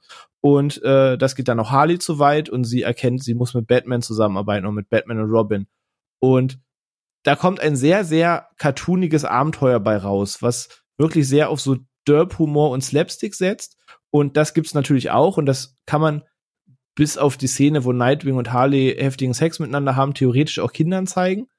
Ähm, aber auch da kommt es so Now I'm intrigued. Ist das, ich wollte gerade sagen, ist das jetzt ein eingestreuter Witz oder ist das wirklich Nein, so? es ist tatsächlich, dass, also da sind wir auch wieder bei den Dingen, wie damit uh. gespielt wird, dass du Sachen siehst, wo du denkst, so hui, obwohl es eigentlich Slapstick ist. Eigentlich geht es nur mal darum, dass Batman natürlich einsieht, sie müssen zusammenarbeiten, weil nur Harley kommt so nah an Ivy ran. Aber auf der anderen Seite weiß Batman immer noch, wer Harley Quinn ist und dass er sie jetzt nicht einfach machen und tun lässt. Also kriegt Nightwing den Job, sie zu beobachten. Und sind in einem Hotelzimmer, wo Batman gesagt hat, du behältst sie im Auge und ihr wartet auf mich. Und Harley spielt mit ihren Reizen und Nightwing ist am Ende auch nur Nightwing. Und am Ende kommt zu dem, was kommen soll und Harley gewinnt mit ihren Reizen und Batman erwischt die beiden dann halt beim Sex im Bett. Ähm, aber das passiert so, so mitten out of nowhere in so einem Slapstick-Film eigentlich, aber es ist trotzdem passend umgesetzt. Also du nimmst in dem Moment, wo du die Szene der beiden siehst, Nightwing ab, dass er jetzt halt einfach schwach geworden ist. Aber es ist jetzt auch nicht so, so überstilisiert, sexualisiert dargestellt, dass du sagst, ah, jetzt kommt die erotische Szene des Films, so wie es in Realfilmen oft ist, wo schon im Türrahmen stehen klar ist, okay, ich weiß, was jetzt die nächsten sieben Minuten passiert. Jetzt kommt der random Title Song und jetzt machen die Humpty Dumpty und wir sehen ein bisschen Silhouetten und einer beugt sich nach vorne und einer nach hinten und danach sind wir wieder irgendwie in einem Café, ähm, sondern es passiert halt einfach nebenher und danach Du solltest Drehbücher schreiben. und einer beugt sich nach vorne und einer nach hinten. Und dann einfach ins, insert random Humpty Dumpty. Freie Inszenierung. Open to interpretation by actors. Ab hier Impro. genau, Method Acting, fühlt euch frei. Shia Böff macht den Stand-in. So.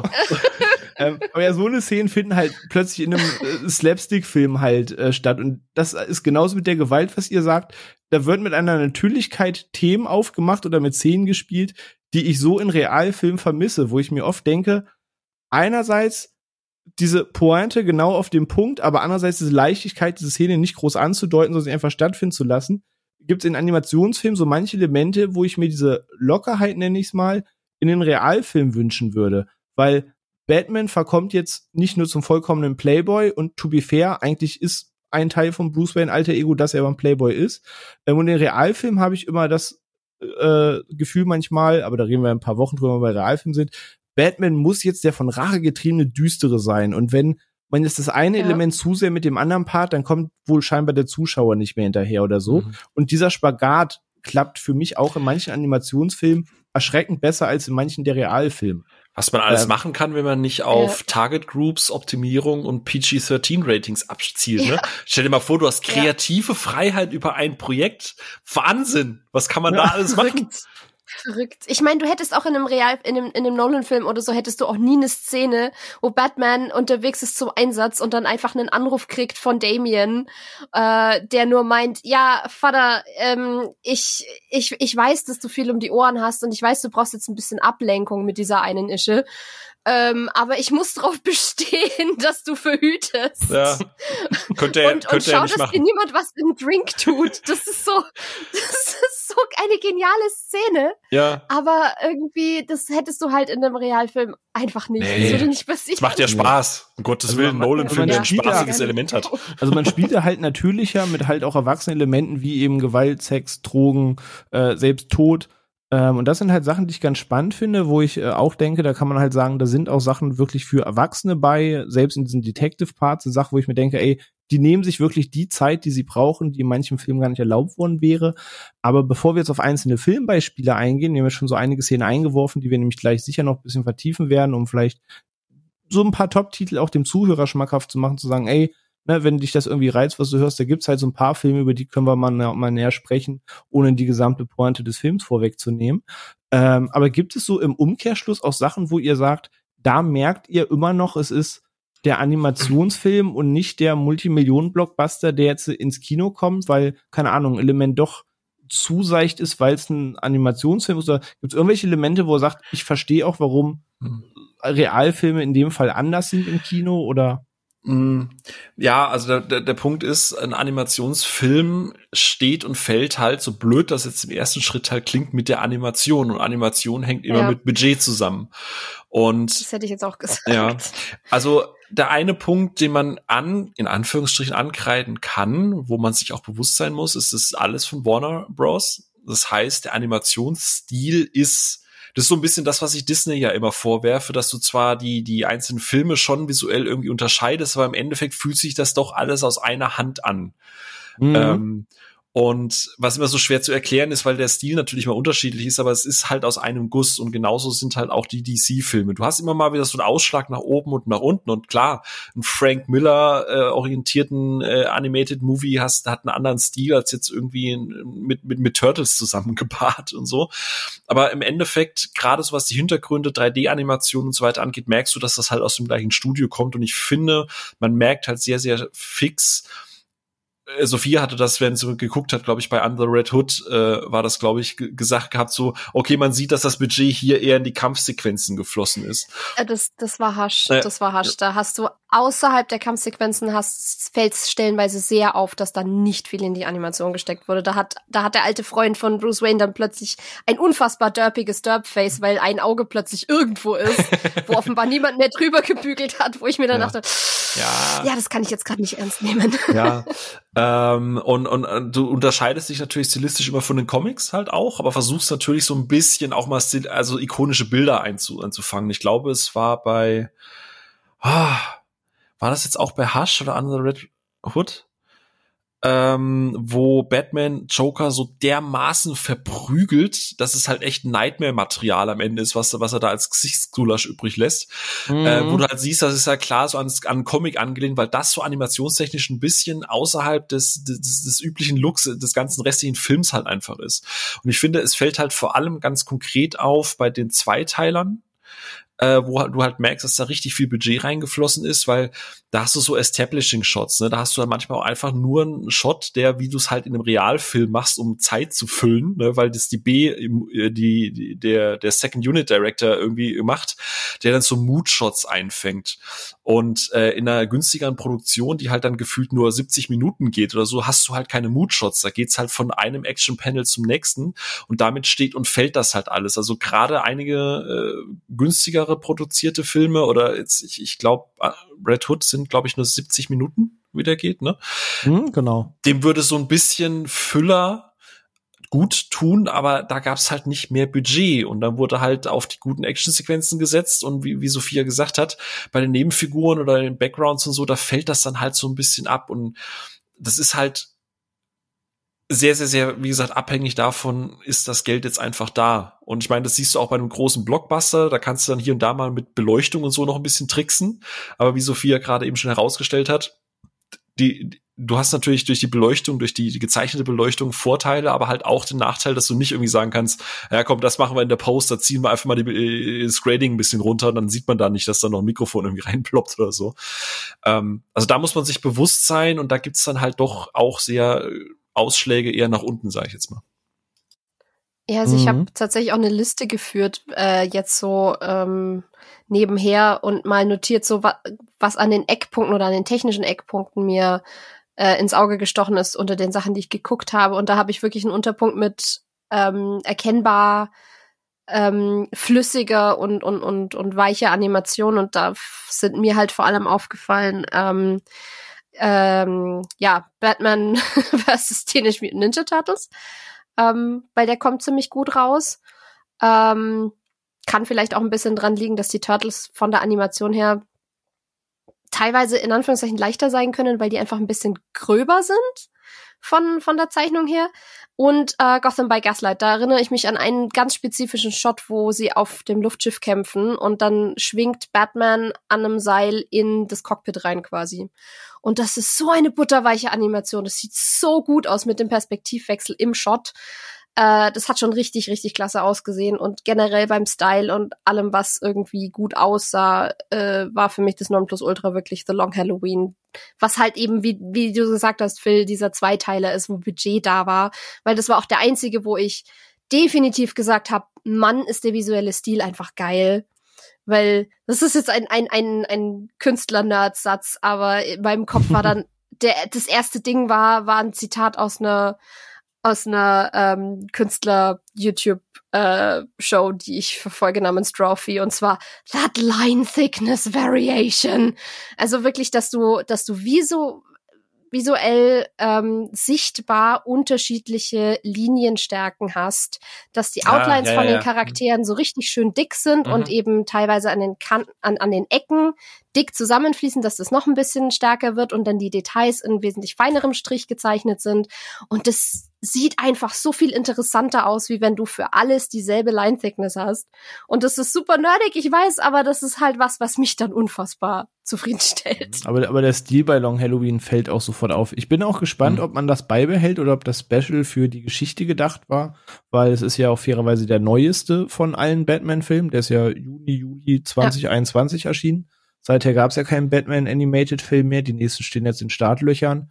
Ähm, da bin ich mal gespannt, ob man da auf diesen Stil setzt oder es einfach so rausstechen sein soll. Aber sonst habt ihr schon recht. Es gibt so die paar Filme, wo man sagt, ey, das, das sticht jetzt wirklich raus. Zum Beispiel gerade diese Batman Animated ähm, Movies, die auf die Serie anspielen. Die haben auch wirklich oder versuchen, diesen Look der Serie einzufangen, aber bedeutend schärfer, aber immer noch mit diesem typischen roten Himmel aus der Animated-Serie und so weiter. Oder ihr sagt jetzt Long Halloween hat einen anderen Style. Aber in Summe, wenn man jetzt in zehn Filme reinskippt, es gibt so ein paar Keymarks am Look, die sehen immer gleich aus. Und das ist tatsächlich nicht nur bei den DC-Filmen oder nicht mal auf die Batman-Filme beschränkt. Selbst wenn ihr euch dann die äh, Justice League-Filme anguckt, die Teen Titans-Filme anguckt oder ganz von DC weggeht und euch die beiden Mortal Kombat-Filme anguckt, ihr habt schon recht, es gibt so einen Grundlook, da erkennt man einfach, ah, das Warner Bros. Animations. Ähm, also da bin ich bei euch. Da muss man schon sagen, merkt man, dass da wohl auch immer ähnliche Leute am Werk sind oder ob es da eine klare Vorgabe gibt. Das ist einfach der Stil, den wir fahren. So etwa müssen die Köpfe und so aussehen. Das hat schon immer alles so einen Rahmen, auch wenn das mal in die eine oder andere Richtung so ein bisschen ausbricht.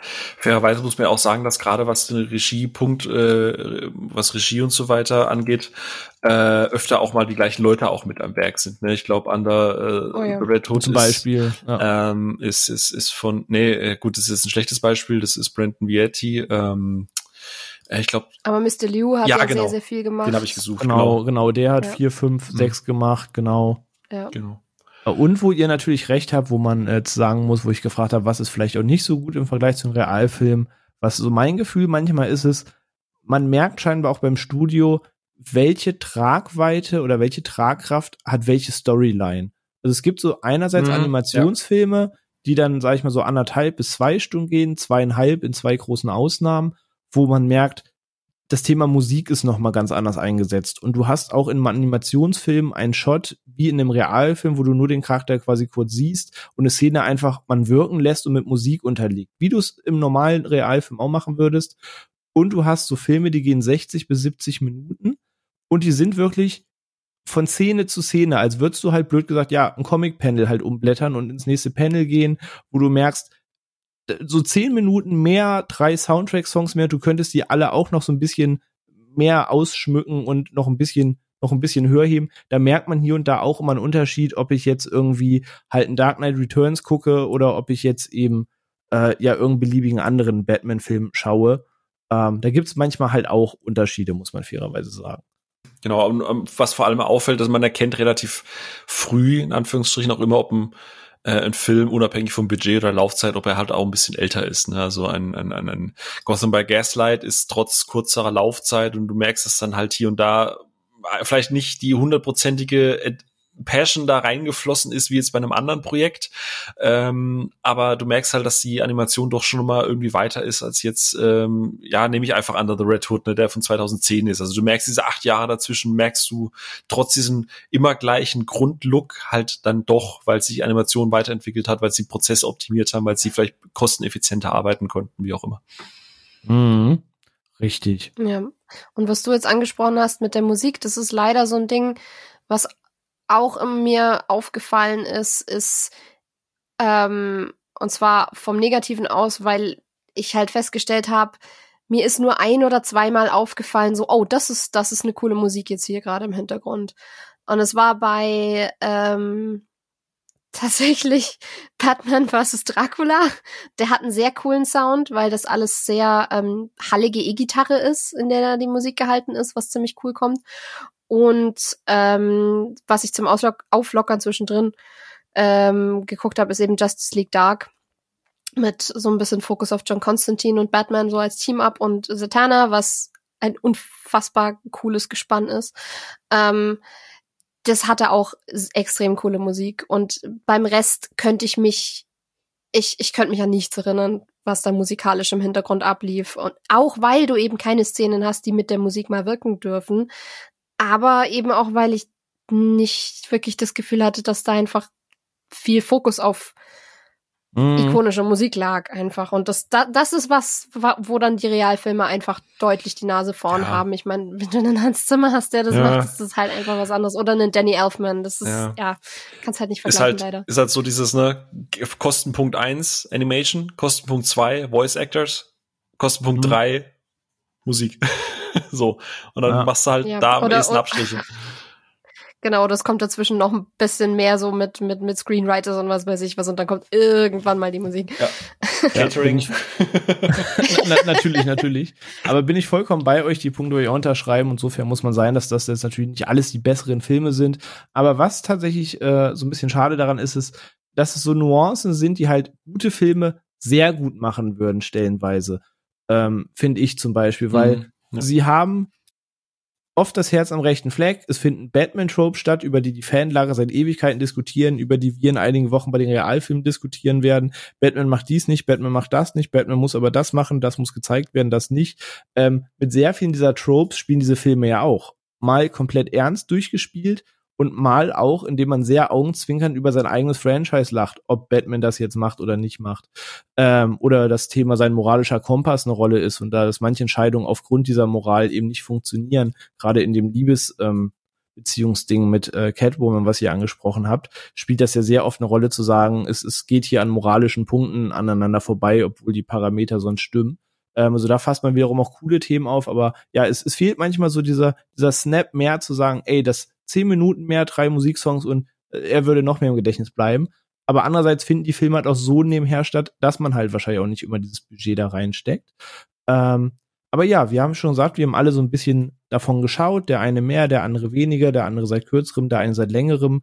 Und äh, wenn man jetzt so nach einer Batman oder DC Animated Liste gucken würde, würde ich mal sagen, so einer Top 20 gibt's immer so 13 Namen, über die du immer wieder stolperst. Und ich glaube auch einige Filme, über die wir dann gleich so ein bisschen vielleicht im Detail sprechen können, einfach mal jetzt den näheren Einblick zu geben, was einen so erwartet, wenn man sich dem Universum mal hingeben möchte, ähm, sind bestimmt auch bei uns dabei. Ich muss sagen, ich weiß gar nicht, was ihr komplett alles äh, gesehen habt. So ein paar Namen habe ich schon gehört. Ein paar haben wir heute schon angerissen oder in der Gruppe gehabt.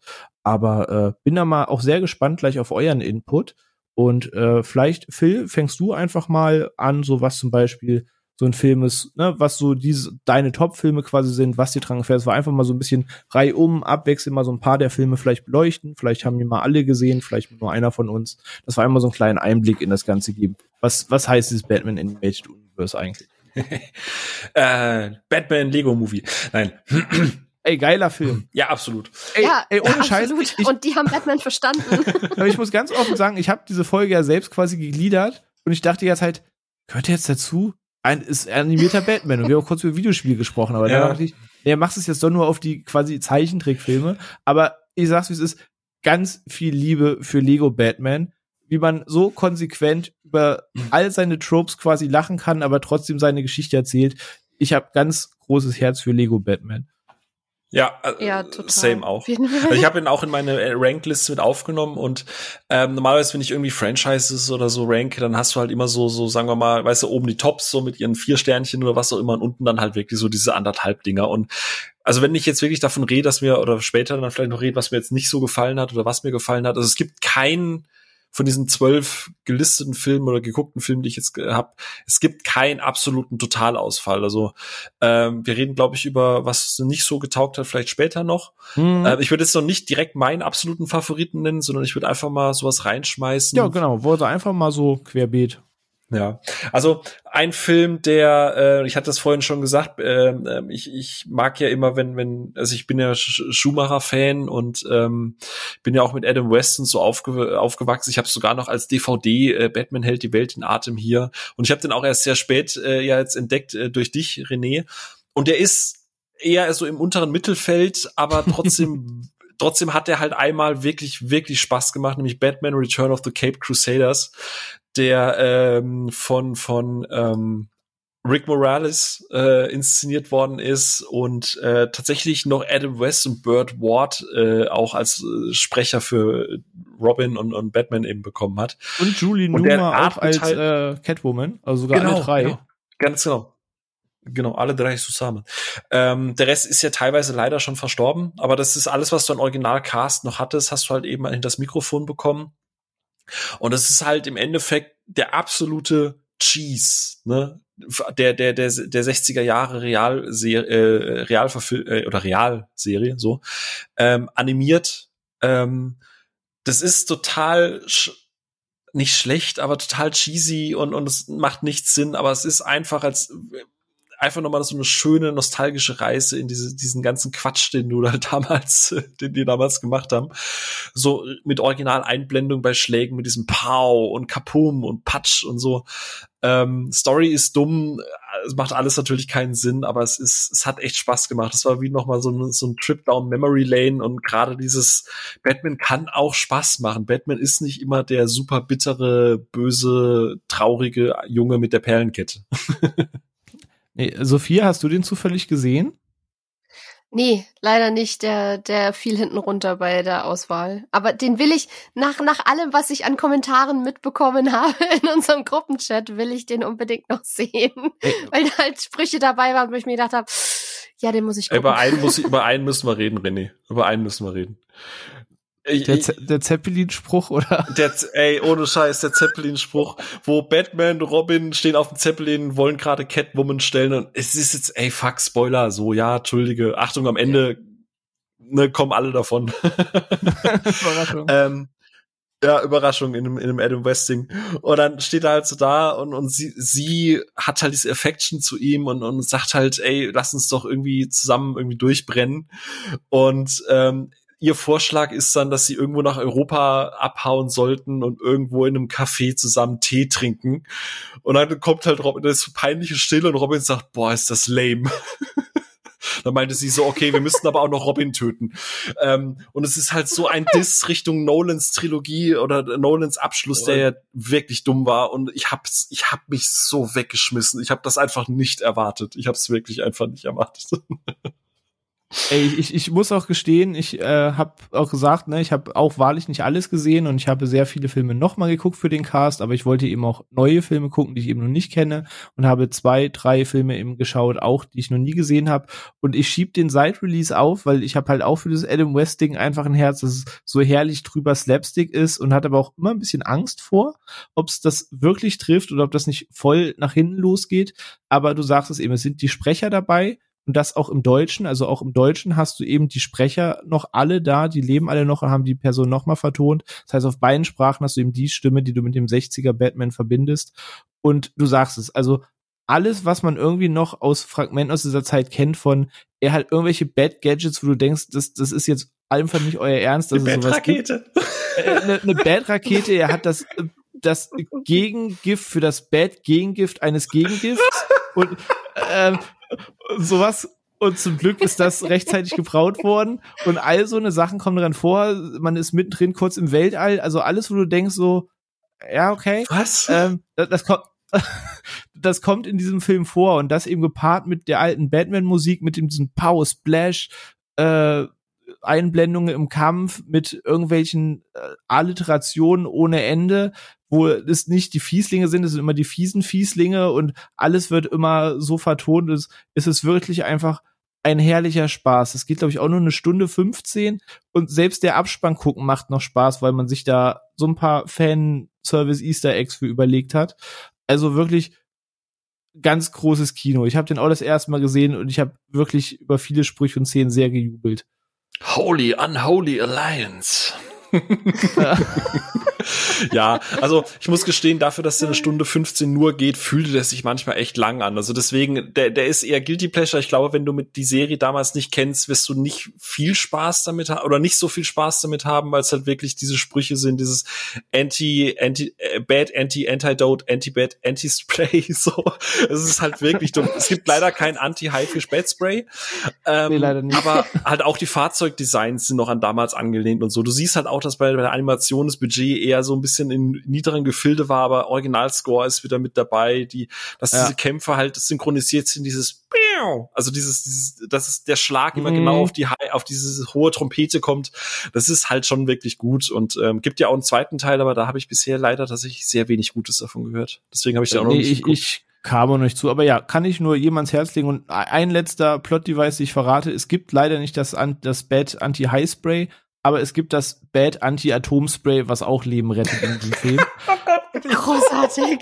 ähm, also wenn man ein Herz dafür hat, ah, äh, das, das kann man machen. Also Aber, der Film ist komplett out of competition. Äh, safe. Aber schön, dass du ihn erwähnst. Das freut mich sehr, weil ich habe am Wochenende sehr gejubelt. Aber Sophia, was, was wäre so dein Pick? Was du gesagt hast, den hast du gesehen, dass das hat dir gut getaugt. Ähm, hm. Ja, also nicht absoluter Favorite, ähm, aber einfach, glaube ich, mit am meisten Spaß war jetzt wirklich tatsächlich Batman vs. Teenage Mutant Ninja Turtles, weil das war, das war ein harter Throwback, dann eben in die Kindheit war das, weil das war so, richtig, ich habe die Turtles ja mal richtig geil gefunden und jetzt weiß ich auch wieder warum. Und du hast halt so schöne Lines da drin, wie, also ich habe ich hab bis auf ähm, The Batman vs. Dracula, weil den habe ich dummerweise mir auf Prime geliehen, nachdem ich, äh, äh, bevor ich gesehen habe, dass es den nur in deutscher Sprachausgabe gibt und die Synchro ist leider katastrophal. Ähm, ich habe die alle auf Englisch geguckt und dann hast du halt so Momente, wo wo Alfred dann nur so meint, I was offering to cook a gourmet dinner and they want pizza. Teenagers. und lauter solche Momente und es ist so schön. Genauso wie die, wie, wie die Turtles ihnen halt wirklich einmal so zur Rede stellen und meinen, ja, wir haben gemerkt, dass dieses broody, dark, einsamer Wolf-Ding so ein bisschen deine Marke ist, aber äh, Dude, der Schredder ist halt unser Gegner, ne? Also du kannst es als schlecht raushalten. und, und dann so, ja, aber wir sind keine Familie, wir sind ein Team. Und dann nur so wirklich die Retourkutsche, ja, ist es nicht, was Familie ist? Und er so, verdammt. Wie Diesel weint. Ja, ist es. und und da sind da sind einfach so bizarre Momente auch einfach drin. Ich, äh, weil wir es vorhin vom Thema Sex hatten. Sogar da drin ist es in einem Augenblick so nicht explizit, aber merkwürdig explizit, dass du dran stehst. So, was passiert hier gerade? Und das ist I kid you not, einfach eine Szene, für alle, die es nicht gesehen haben, muss es jetzt super bizarr klingen, aber im Film macht es Sinn. Eine Szene, in der ein Harley, Harley Quinn als Hund und der Joker als überlebensgroße Cobra buchstäblich miteinander züngeln und einfach einen Zungenkuss miteinander haben, der literally nur aus den rausgestreckten Zungen besteht. Und dann in dem Moment kommen die Turtles rein und dann nur so, Gidiget. das ist einfach so bescheuert. Aber es hat einfach so viel Spaß gemacht und ja, das, das war eben genau dieser Reminder von wegen, ja, Batman kann halt auch einfach nur Spaß machen. Ey, vor allem fand ich das krass, wie, ich weiß, ich habe das geguckt und am Anfang ist es so super lustig und denkst du Turtles und so. Und dann gibt's die erste Actionsequenz und dann wird da geblutet und Knochen gebrochen und ich dachte so, holy shit, wo kommt denn jetzt diese Härte oh, her? ja. Ne? Also der Film ist, ich wollte sagen, aber auch richtig krass, was, was da Gesichter zerlegt werden, ja. Aber sag ich, der Film hat mich auch in mehrerlei Richtungen überrascht, weil es gibt da auch einen Comic zu, so der Film ist aber sehr losgelöst davon, außer dass dort auch Batman und die Turtles zusammenarbeiten. Ansonsten geht das schon sehr unterschiedliche Wege an vielen Orten. Und ich war bei diesem Film ich habe mich tierisch darauf gefreut, weil ihr habt es auch gerade gesagt, äh, Turtles war natürlich ein Ding in der Kindheit und die beiden zusammen dachte ich so, wow. Und ging euch das auch so, dass das klang erst nach einem total lustigen Crossover, wo man sich denkt, ha, ist ja crazy. Aber beim Gucken des Films ging es mir so, und es würde mich interessieren, ob es euch auch so gehen, ich dachte, das passt erschreckend gut zusammen. Ja. ja. Auf jeden Fall. Vor allem, wenn dann halt wirklich die Turtles zwischendrin dran stehen und dann und dann so meinen, äh, Poison Ivy wirklich jetzt oder oder halt wirklich Kommentare dazu machen, wie lächerlich teilweise die Welt von Batman funktioniert und wie lächerlich teilweise die Bösewichte einfach sind. Oh, einerseits, weil sie dann sagen, ey, wir sind Mutantenschildkröten und bei uns ist es nicht so over the top merkwürdig wie bei dir und du bist der Ernste von uns. Was ist hier los? Ja, vor allem passt er, glaube ich, auch gewesen. deswegen ganz gut zusammen, weil ursprünglich, also wer sich mal erinnert, so ganz früher, so, äh, ich glaube, wie hießen die beiden Zeichner, Kevin Eastman und Peter Laird oder so? Äh, die hatten die, die, die äh, Turtles ja auch mal durchaus düsterer angelegt gehabt. Ne? Ich glaube, die ursprünglichen Comics waren ja auch eher an Erwachsene gerichtet. Äh, und dass du jetzt es tatsächlich mal schaffst, so diesen knuddeligen Look, den sie halt einfach haben, aber halt auch wirklich mit der nötigen Härte zusammen zu kombinieren. Und ich glaube, das macht halt dieses, dieses, dieses Fit-In in diese Batman, Dark Gritty, alles schlimm, bin ein alleine, Eltern tot. Das passt halt irgendwie rein und dann hast du halt diese Seitenhiebe, weil sie es nicht so hundertprozentig ernst nimmt. Aber zeitlich einer der äh, brutalsten Animationsfilme ist davon. Ja, also da, ja. da ja, also, also Shredder ist ja nicht nur im Namen. äh, nee. Nee, also wäre auch Köpfe abgetrennt und alles. Ich dachte mir auch so, okay, krass, was hier Ich habe das null erwartet. Also ich habe es einfach null erwartet. Das war so, oh, okay, in die Richtung geht, oh, okay, what the fuck? Und dann das, was Sophia gerade eben so schön rausgab. Also es ist, wir, wir haben noch nicht mal die, die, wir haben gerade mal vielleicht die die Spitze des Eisbergs, aber das geht noch. Da kommt, da, wirklich, das ist alles. Ich glaube, Schröck hat das so schön äh, Full Bonkers genannt und äh, ich, ich, ja. ich glaube, ich wüsste auch kein Wort, was das noch besser beschreibt. Also da hatten alle Beteiligten einfach einen wahnsinnigen Spaß. Ey, wenn, wenn, wenn Mikey am Schluss einfach Alfred sein Skateboard vermacht, so nach dem Motto, aber du musst versprechen, damit nur die coolsten Moves zu machen und Alfred nur so, ja, das ist, habe ich mir schon immer gewünscht. das ist so süß einfach. Und gleichzeitig hast du eben diese total krassen Momente in, in den Kämpfen und die Kämpfe sind einfach gut gemacht, muss man mhm, ja auch ja. mal sagen. Alleine, ich finde, ich finde ein Highlight für mich war, ähm, als die Turtles dann tatsächlich einfach total easy in die Batcave reinspazieren, so nach dem Motto, wir schwimmen diesen einen Abwasserkanal hoch und dann sind wir da. Ähm und ähm, dann treffen sie auf Robin und dann gibt's einen Fight mit Robin, wo Robin eigentlich die meiste Zeit ziemlich dominiert und die äh, ziemlich gut in Schach hält und sich einfach den Bowstar von, ähm, von Donatello klaut und ähm, zweckentfremdet oder beziehungsweise die damit einfach in Schach hält und das ist unfassbar gut gemacht und hat eine total tolle Dynamik und endet dann halt auch auf so einer schönen Comedic Note, wenn dann mhm. Mikey einfach beschließt, er schmeißt sich jetzt auf, auf äh, Robin drauf und zieht sich in seinen Panzer zurück und meine so, kann ich nicht hören, bin in meinem Panzer. Das ist halt so, so schön, so ein Slapstick-Element, die du halt eher so aus dem ja. alten Leslie Nielsen-Film oder Nackte Kanone kennst. So ist halt so dieses, dieses fast schon Spoof-Charakter, aber im Kampf und so in den entscheidenden Momenten nimmt der Film sich halt auch ernst und, und deswegen funktioniert ja, dieser genau. Hybrid halt super, super gut. Ey, aber freut mich, dass ihr den auch mögt, weil tatsächlich, der ist in meiner ewigen Top 5 drin. Ich mag beide Welten. Ich war erschreckt darüber, wie gut Shredder in die Welt von Gotham passt. Aber eben auch dieser Switch von, wir machen es voll lustig, dass einfach in Gotham die ganze Zeit Dark Gritty Night ist und einfach hier die Sonne scheint. Ähm, und andererseits diesen brutalen Kämpfen. Ich, ich habe das auch sehr geliebt. Von daher freut es mich sehr, dass ihr auch beide mit dem so einen Spaß hattet, weil ich es war allein schon so, so, ich habe allein so lachen müssen, wenn man sich die Reaktionen anguckt von den verschiedenen Leuten, die, also von den verschiedenen Turtles-Leuten, die nach Gotham kommen. Mikey feiert alles, freut sich über alles, findet, es ist der beste Tag seines Lebens und der Schredder trifft Rasal Ghul. Und nach der Unterhaltung geht er raus und wenn du so, ich hasse Gotham. ist doch perfekt. Das, mehr will ich nicht. ich meine, man muss objektiv sagen, rein so vom Pacing und so her, es ist, es ist kein perfekter Film, aber er er macht ja einfach Spaß. Ja. Das ist dann so der Film, wo du sagst in der Letterbox-Wertung, okay, das sind jetzt vielleicht irgendwie dreieinhalb Sterne, aber ein Herz. Definitiv ein Herz. Absolut. Ich bin mal Safe. gespannt, was bei René jetzt in der Liste so noch zu finden ist. Ach, ich soll auch einen mit droppen? Ja, natürlich. Ich, ich, ich dachte, ich interview euch. Ja? Nein. Du hast das Thema angeleiert. Hör mal, wir sind hier wegen dir. Ach so, na gut, dann, äh, ich würde sagen, dass das größte Top, oder ich glaube, wir beide haben einen ähnlichen Film auf der Eins, das würde ich tatsächlich dir auch dann äh, als letzte Top überlassen, bevor wir dann vielleicht switchen zu Sachen, die uns nicht so gefallen haben. Aber um einen in den Raum zu werfen, auch wenn ich da auch nicht alles super toll finde, aber ich habe ein sehr großes Herz für Batman Hush. Ähm, auch oh, ein ja. Film, wo es eben drum geht, dass äh, Gotham hat einen neuen Widersacher, Überraschung.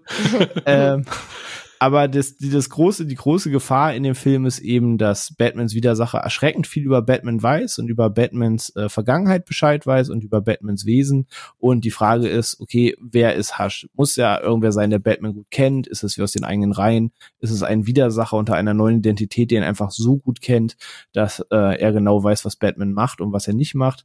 Und der ganze Film spielt eben damit, dir auch so ein bisschen den Detektiv Conan in dir zu wecken, um zu gucken, wer könnte jetzt effektiv Hush sein, weil es kann kein komplett neuer Bösewicht sein. Das heißt, irgendwer muss es sein.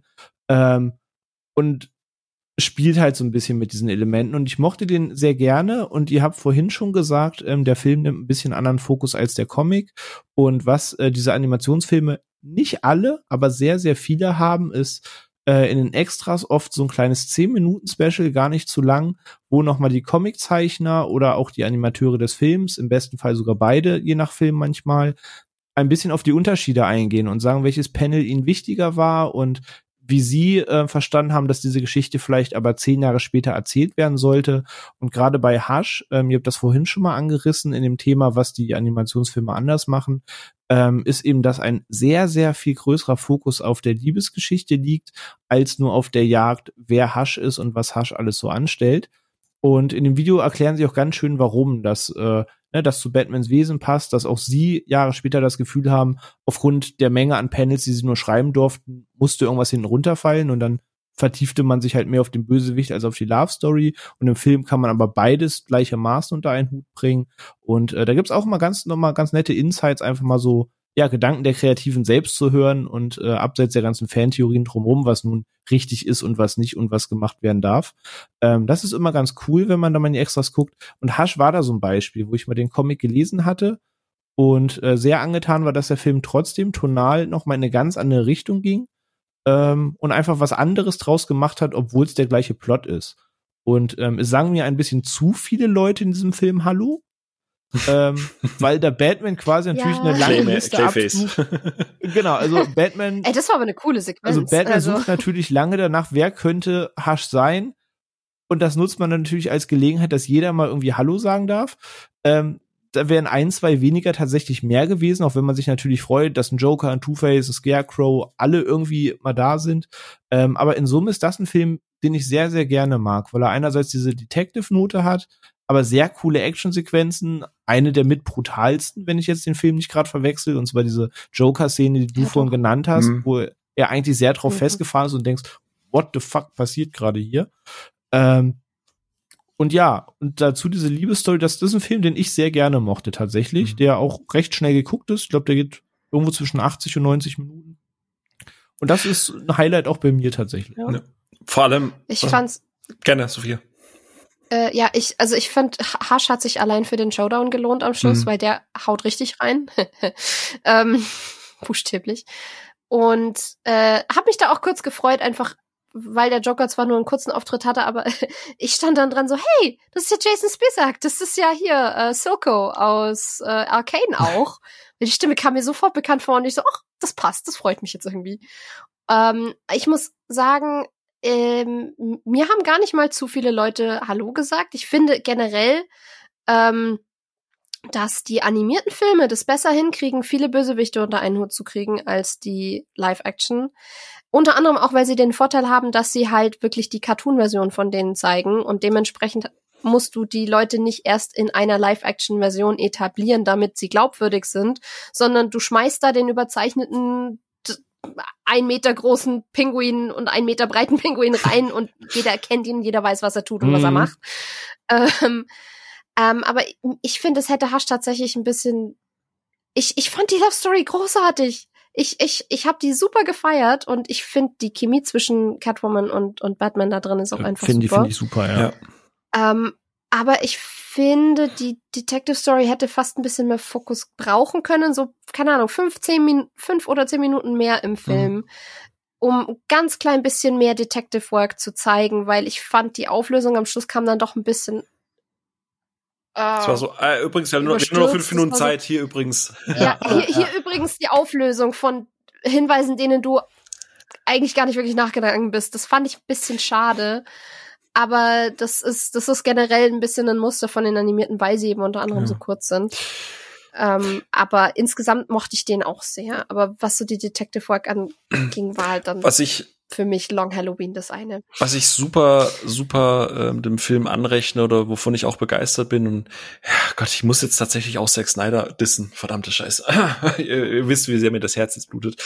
Aber ich finde, Hush schafft es, in der Laufzeit und gerade in den letzten zehn Minuten eben durch diese Romanze mit Selina Kyle etwas, das weder Nolan noch Snyder, also was in vier Filmen oder sagen wir mal in dreieinhalb Filmen in einer Laufzeit von acht Stunden nicht vermittelt wurde oder was es nicht geschafft hat, was vor allem Nolan nicht geschafft hat, nämlich diese Grenze zu ziehen, zu ziehen zwischen bis hierher ist Bruce Wayne auch ein Mensch aus Fleisch und Blut, der Gefühle hat, zu ab hier ist er das Symbol, wo er eine Grenze nicht überschreiten kann. Man hat das ja so ein bisschen über dieses diese Two-Face-Geschichte versucht mit der Münze und ich bin jetzt das Symbol, das die Stadt braucht, aber ne, ne, all das hat ja Nolan über drei Filme wirklich versucht zu etablieren, aber für mich hat das nie so richtig Klick gemacht, wofür Batman jetzt eigentlich diese moralische Grenze hat. Und ich finde gerade das Ende von Hush, wo die beiden sich ja gegenüberstehen und wo dir das Herz zerreißt, weil sie eine Entscheidung für sich treffen müssen, ist so der Moment, wo es dann einfach so dieses, dieses Klick macht, dieses, okay, deswegen ist Batman da, wo er ist, deswegen ist Catwoman da, wo sie ist.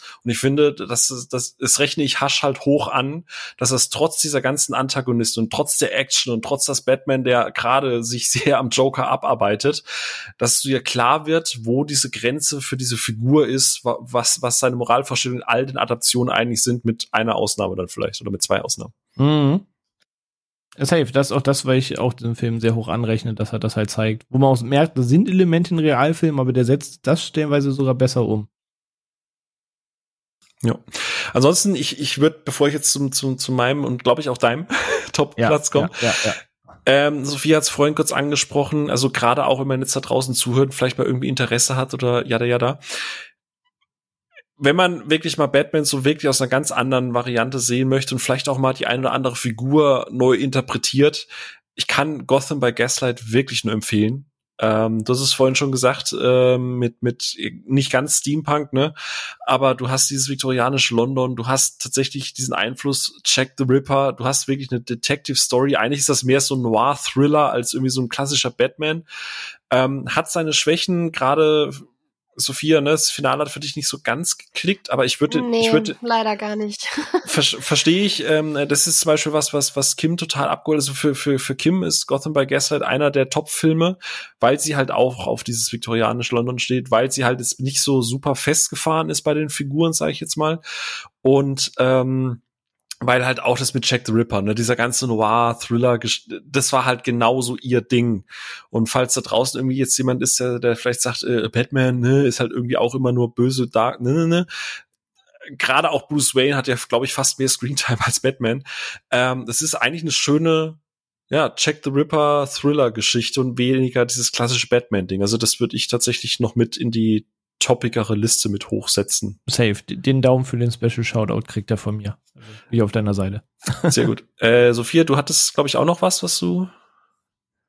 Ja, ähm, weil äh, ich gerade nur so zwischendrin rausgezogen habe und nicht mein, mein Top-Pick, mein Top-Pick, den ich tatsächlich irgendwie Leuten gern mitgebe, wenn man sich die Zeit nimmt, dann eben ist äh, The Long Halloween, die beiden Teile ähm, weil ich da das Mystery deutlich interessanter rausgearbeitet fand, auch wenn ich die Frage, also es ist, ist im Endeffekt ja dieses, dieses Prinzip von im Umfeld von Don Falcone werden äh, jeweils zu den Feiertagen ähm, immer Leute umgebracht und äh, es steht immer im Zusammenhang mit ihm und dann wird in verschiedene Richtungen ermittelt und was weiß ich.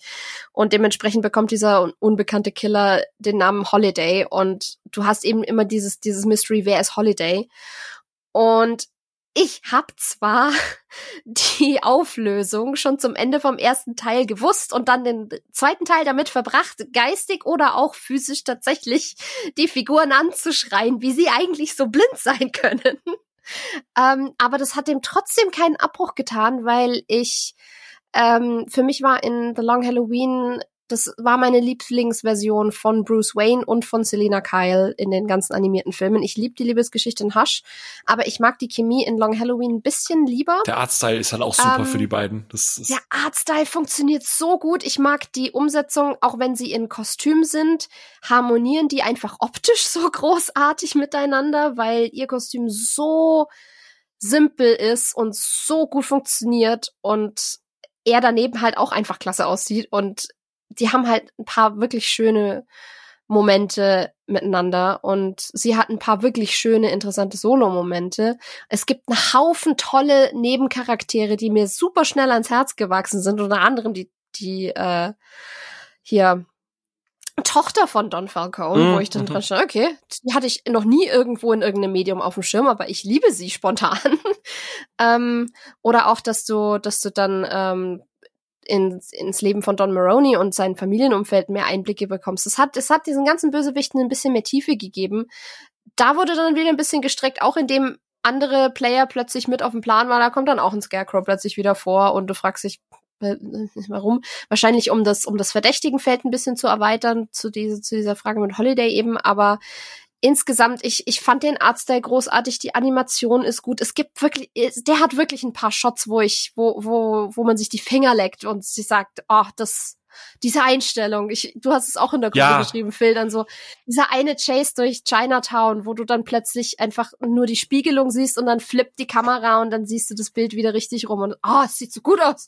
Das klingt so total banal, aber gerade wenn es animiert ist, das ist diese Extrameile, von der wir ganz am Anfang gesprochen haben, Ja. ne? diese, Ja. diese extra 10.000 Dollar, die dann irgendwie reingeflossen sind, weil halt jemand gesagt hat, Genau. weißt du, äh, normalerweise nimmst du da einen B-Unit Director und sagst, okay, nimm einmal die Steadicam und dann drehst du die einmal, dann haben wir den Shot im Kasten und hier musst du es halt animieren und Ja. dann mit den Reflexionen und das spielt halt so damit und das sind fünf Sekunden, aber ohne Scheiß, ich bin auf der Couch, ich habe so auf die Couch getrommelt, hab zu Kim gesagt so, Alter, war das geil.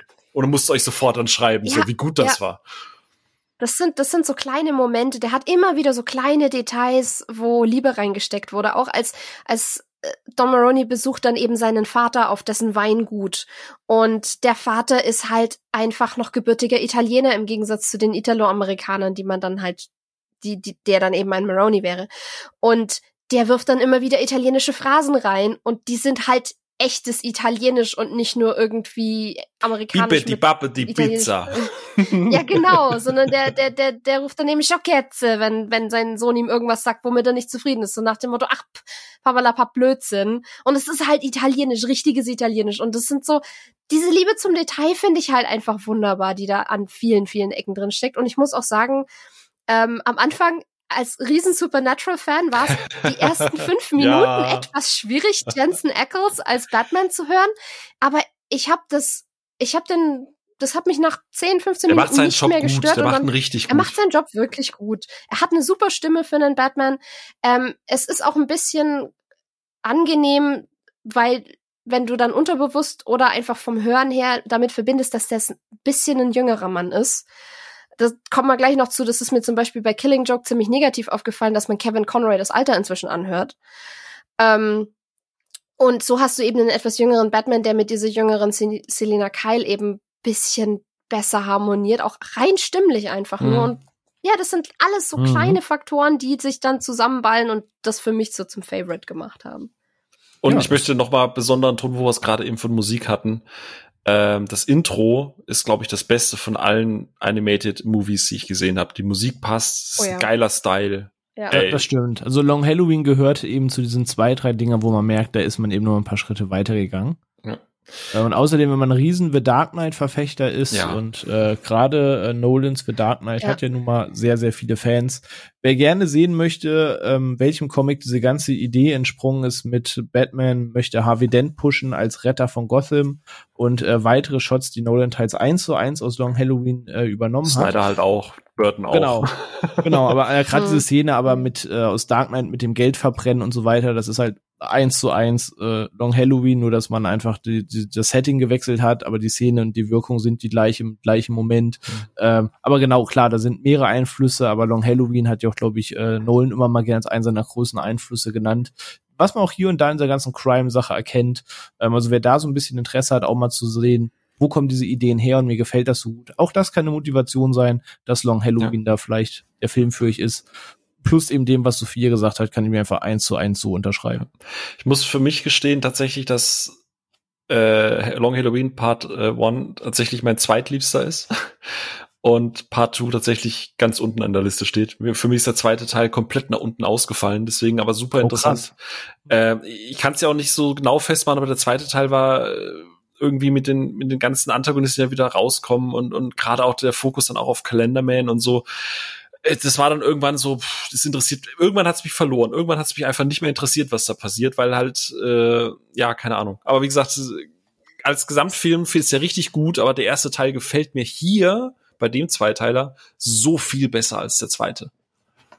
Finde ich witzig. Calendar Man war für mich ein Highlight in dem Ding. Ich weiß nicht, ich kann dir nicht mal sagen, warum, aber ich mochte jede Interaktion mit Calendar Man. Einfach, der Voice Actor war großartig. Das ist ja der, der jetzt, äh, ich glaube, Polka Dot Man gespielt hat in Ah, okay. Suicide Ja, passt irgendwie auch. Das weiß ich gar ähm, nicht. der auch einen, ja, der ist, der hat, der hat diese unfassbar weiche, gelassene, Psychotische fast ein Stimme. bisschen zu hohe, Sch- die uns psychotische Stimme. Und der ist so creepy, aber gleichzeitig so faszinierend. Der hat mich immer gehabt, wenn er den Mund aufgemacht hat. Ja, ich kann dir nicht immer ja. sagen, warum, aber das war für mich Das wäre ja manchmal ein bisschen Wirkung dann einfach. Aber ich finde, er bringt einfach diese, diese Crime-Noir-Note, die bringt da halt gut rüber. Ja. Gerade da äh, man ja mutmaßt, dass der neue Robert Pattinson-Film sich sehr irgendwo zwischen Batman Year One und Long Halloween so, mhm. so vom Typ Batman einpendeln soll. Auch da vielleicht noch einen Blick wert zu gucken, was heißt das denn? Was ist das denn für eine Art Batman? Äh, also von daher, guter Pick. Aber Phil, ich, ich lasse dir das Wort zu einem Film, an dem auch mein Herz sehr hängt, wo ich ja. immer die Flagge hochhalte, wenn es den so in real gibt ähm, dann würde jeder über diesen Film sprechen.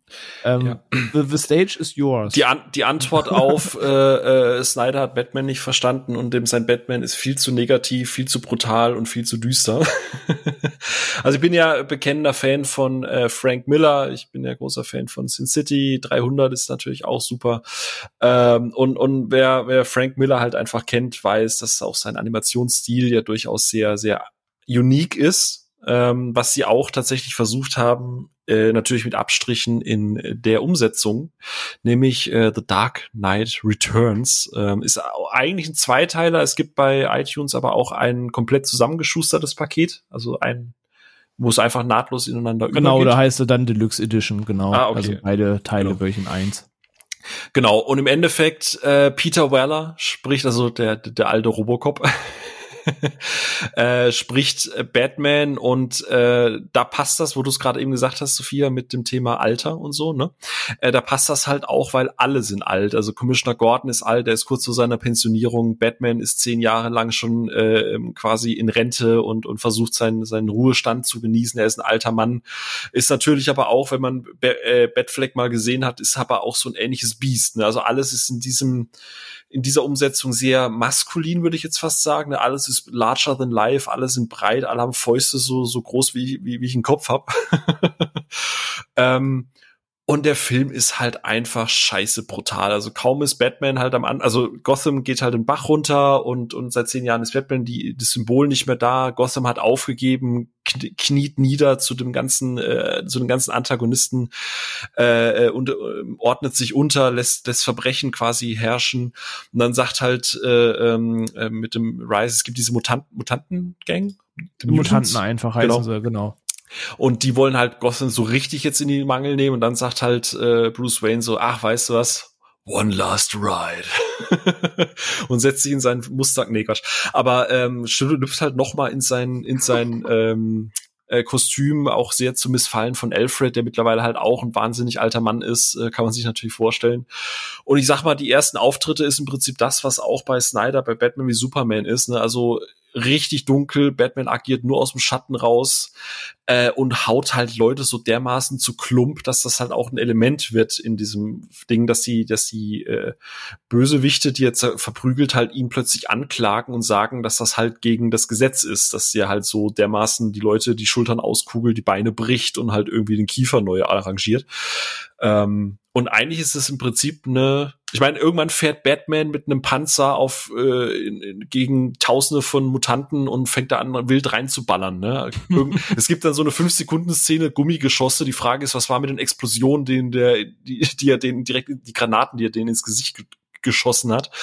Ähm, also blöd gesagt, wenn du ganz genau hinhörst, trotz Gummigeschosse und so, wenn du ganz genau hinhörst, gibt's eine Szene, äh, da hört man hinten dran das Wimmern von Rambo 4. Ähm,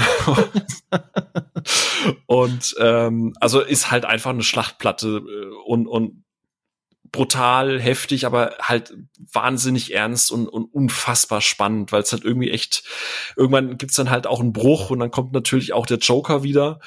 Und dann kommen ja diese sehr berühmten Panels, wie der Joker halt, sagen wir mal, sein, sein, sein letztes Aufgebaren, sein, der, der mittlerweile ja auch alt geworden ist, äh, und wahllos dann anfängt, ein, ein Blutbad anzurichten, was Batman dann ja dann zu seiner ultimativen Tat, zu seinem ultimativen Verstoß gegen seinen Kodex bringt. Und das ist halt einfach alles bloody disgusting. Also das ist halt einfach nur eine Schlachtplatte, die halt richtig auch eingefangen wird. Und dadurch, dass das Budget halt da war, was wir vorhin gesagt haben, die Animationen sind superb.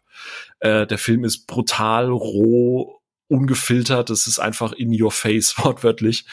Und ähm, ja, ein wahnsinnig guter Abschluss für die Figur des Bruce Wayne Batmans, Fragezeichen, ne? weil es ja auch teilweise in diese Batman wie Superman Geschichte dann auch äh, mit rein mit reinarbeitet und lässt mir immer wieder zu denken, Snyder hat das schon richtig verstanden, aber leider war dieser Scheiß, dieser fucking äh, äh Doomsday, hätte er den rausgelassen.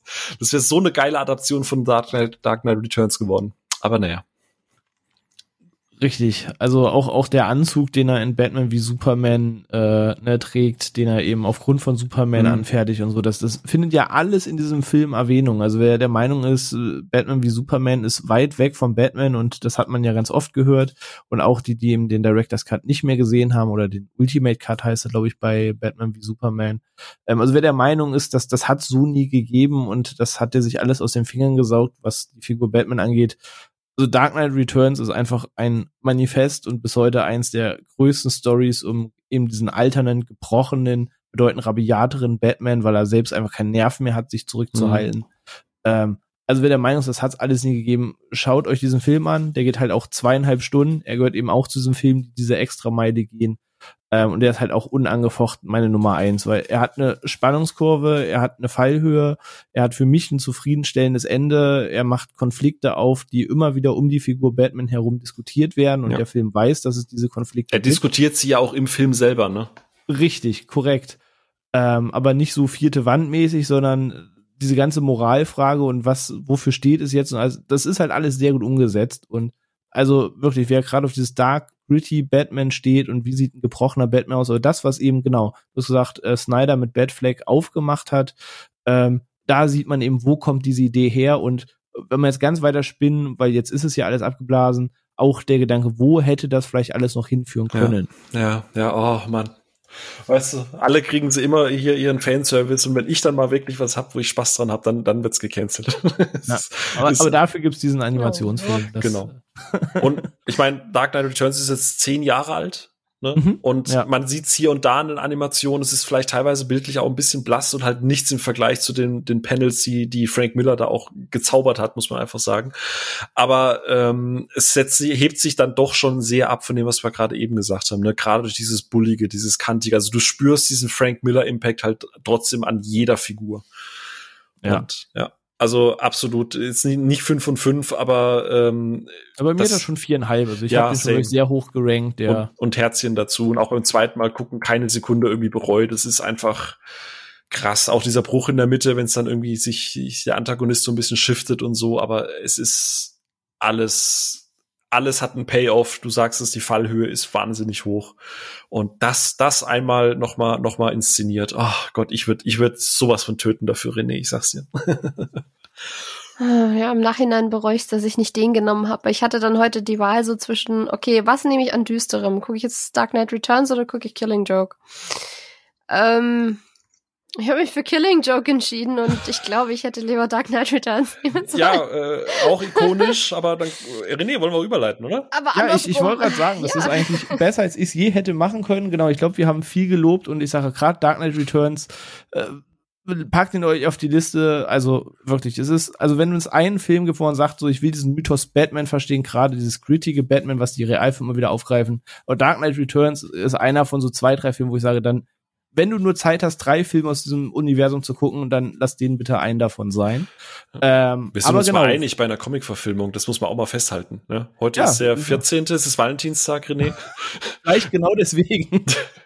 Das ist jetzt unser beidseitiges Zugeständnis, das an diesem Tag heute. Aber ähm, ihr habt es gerade schon angerissen und genau da will ich jetzt auch hin, wo äh, viel Licht ist, äh, fällt auch Schatten.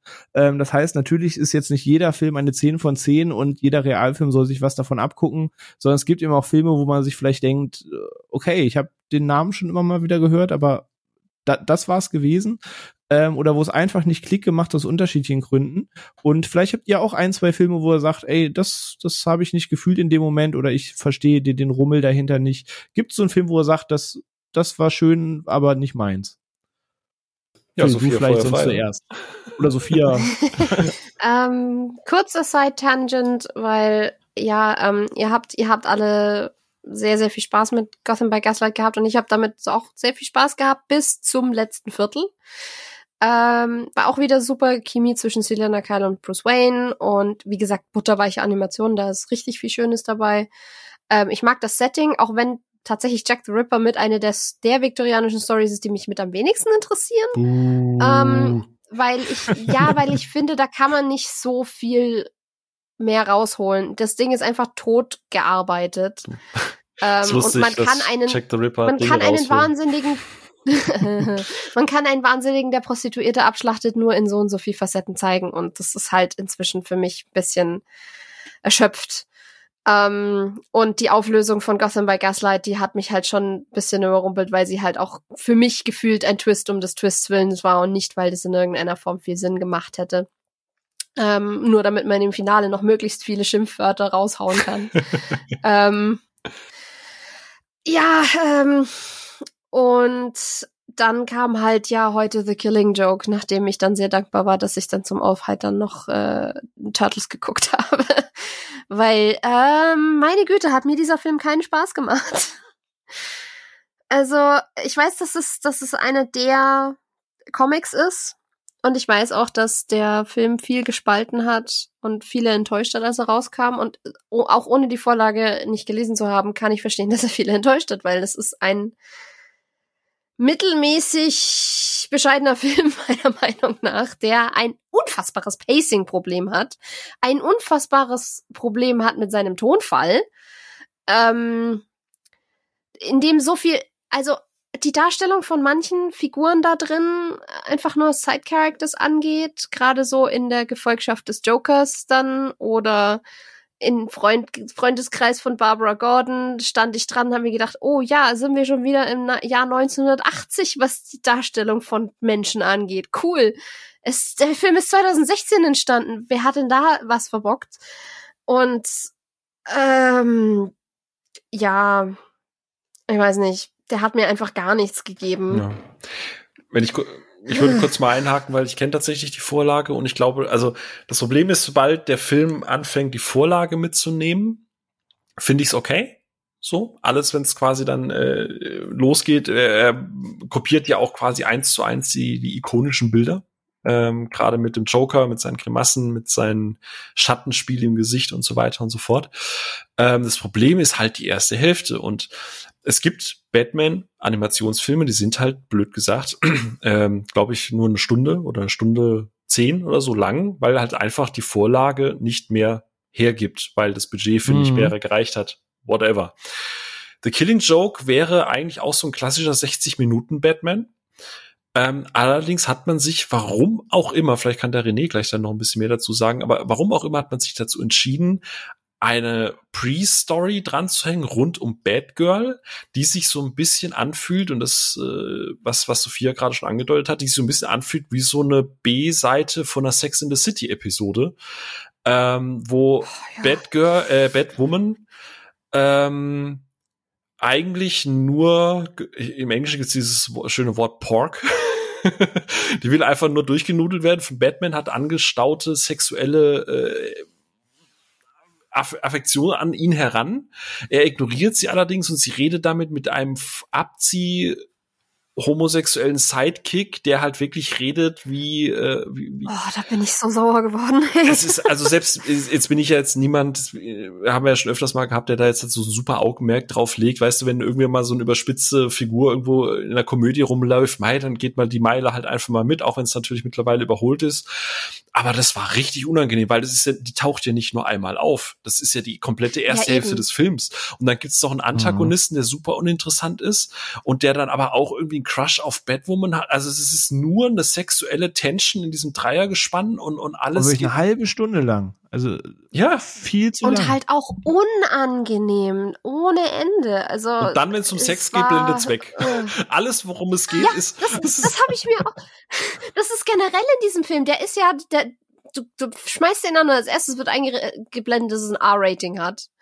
Zumindest in den USA. Und ich denk mir, aber wofür? Weil so viel Explizites siehst du nicht. Es wird bei Sex weggeblendet. Die, die, ähm, die Gewaltdarstellung ist auch im Vergleich zu Teenage Mutant Ninja Turtles harmloser. Und die, die, die Flüche werden alle zensiert. Und wenn du dann halt einen Charakter hast, der auf allen Ebenen so ekelhaft ist, wie der Typ in der ersten Hälfte von diesem Film, der dann aber nur sagt, I'm effing mad statt I'm fucking mad, dann sitze ich halt dran und denk mir, was passiert hier? Welcher Depp hat dieses Drehbuch so durchgehen lassen und gesagt, ja, das nehmen wir so. Also, mm, ich war an so vielen Stellen wütend bei diesem Film, mal abgesehen davon, dass es eben nur dieses komische Barbara will aus irgendeinem Grund Bruce vögeln, was ich, wo ich dann eben sag, das war für mich dann an dem Punkt ein bisschen weird, weil halt Kevin Conroy auch nicht mehr der Jüngste ist und das hörst du ihm, finde ich, an in diesem Film. Und dann hast du einen deutlich älteren Batman, der auch eben alt klingt und eine super junge Barbara Gordon und die sollen jetzt irgendwie unbedingt Sexual Tension haben, die sie nicht haben. Ähm, Batman slash Bruce kommt auch richtig schlecht weg in dem mhm. Film, finde ich, weil du von Bruce ungefähr gar nichts hast, inhaltlich. Er ist eigentlich immer nur Batman. Und er wirft halt immer nur mit den üblichen Klauseln um sich und macht ansonsten nicht viel. Und ähm, gerade auch in Bezug auf Barbara handhabt er alles einfach nur dumm. Also wirklich von vorne bis hinten.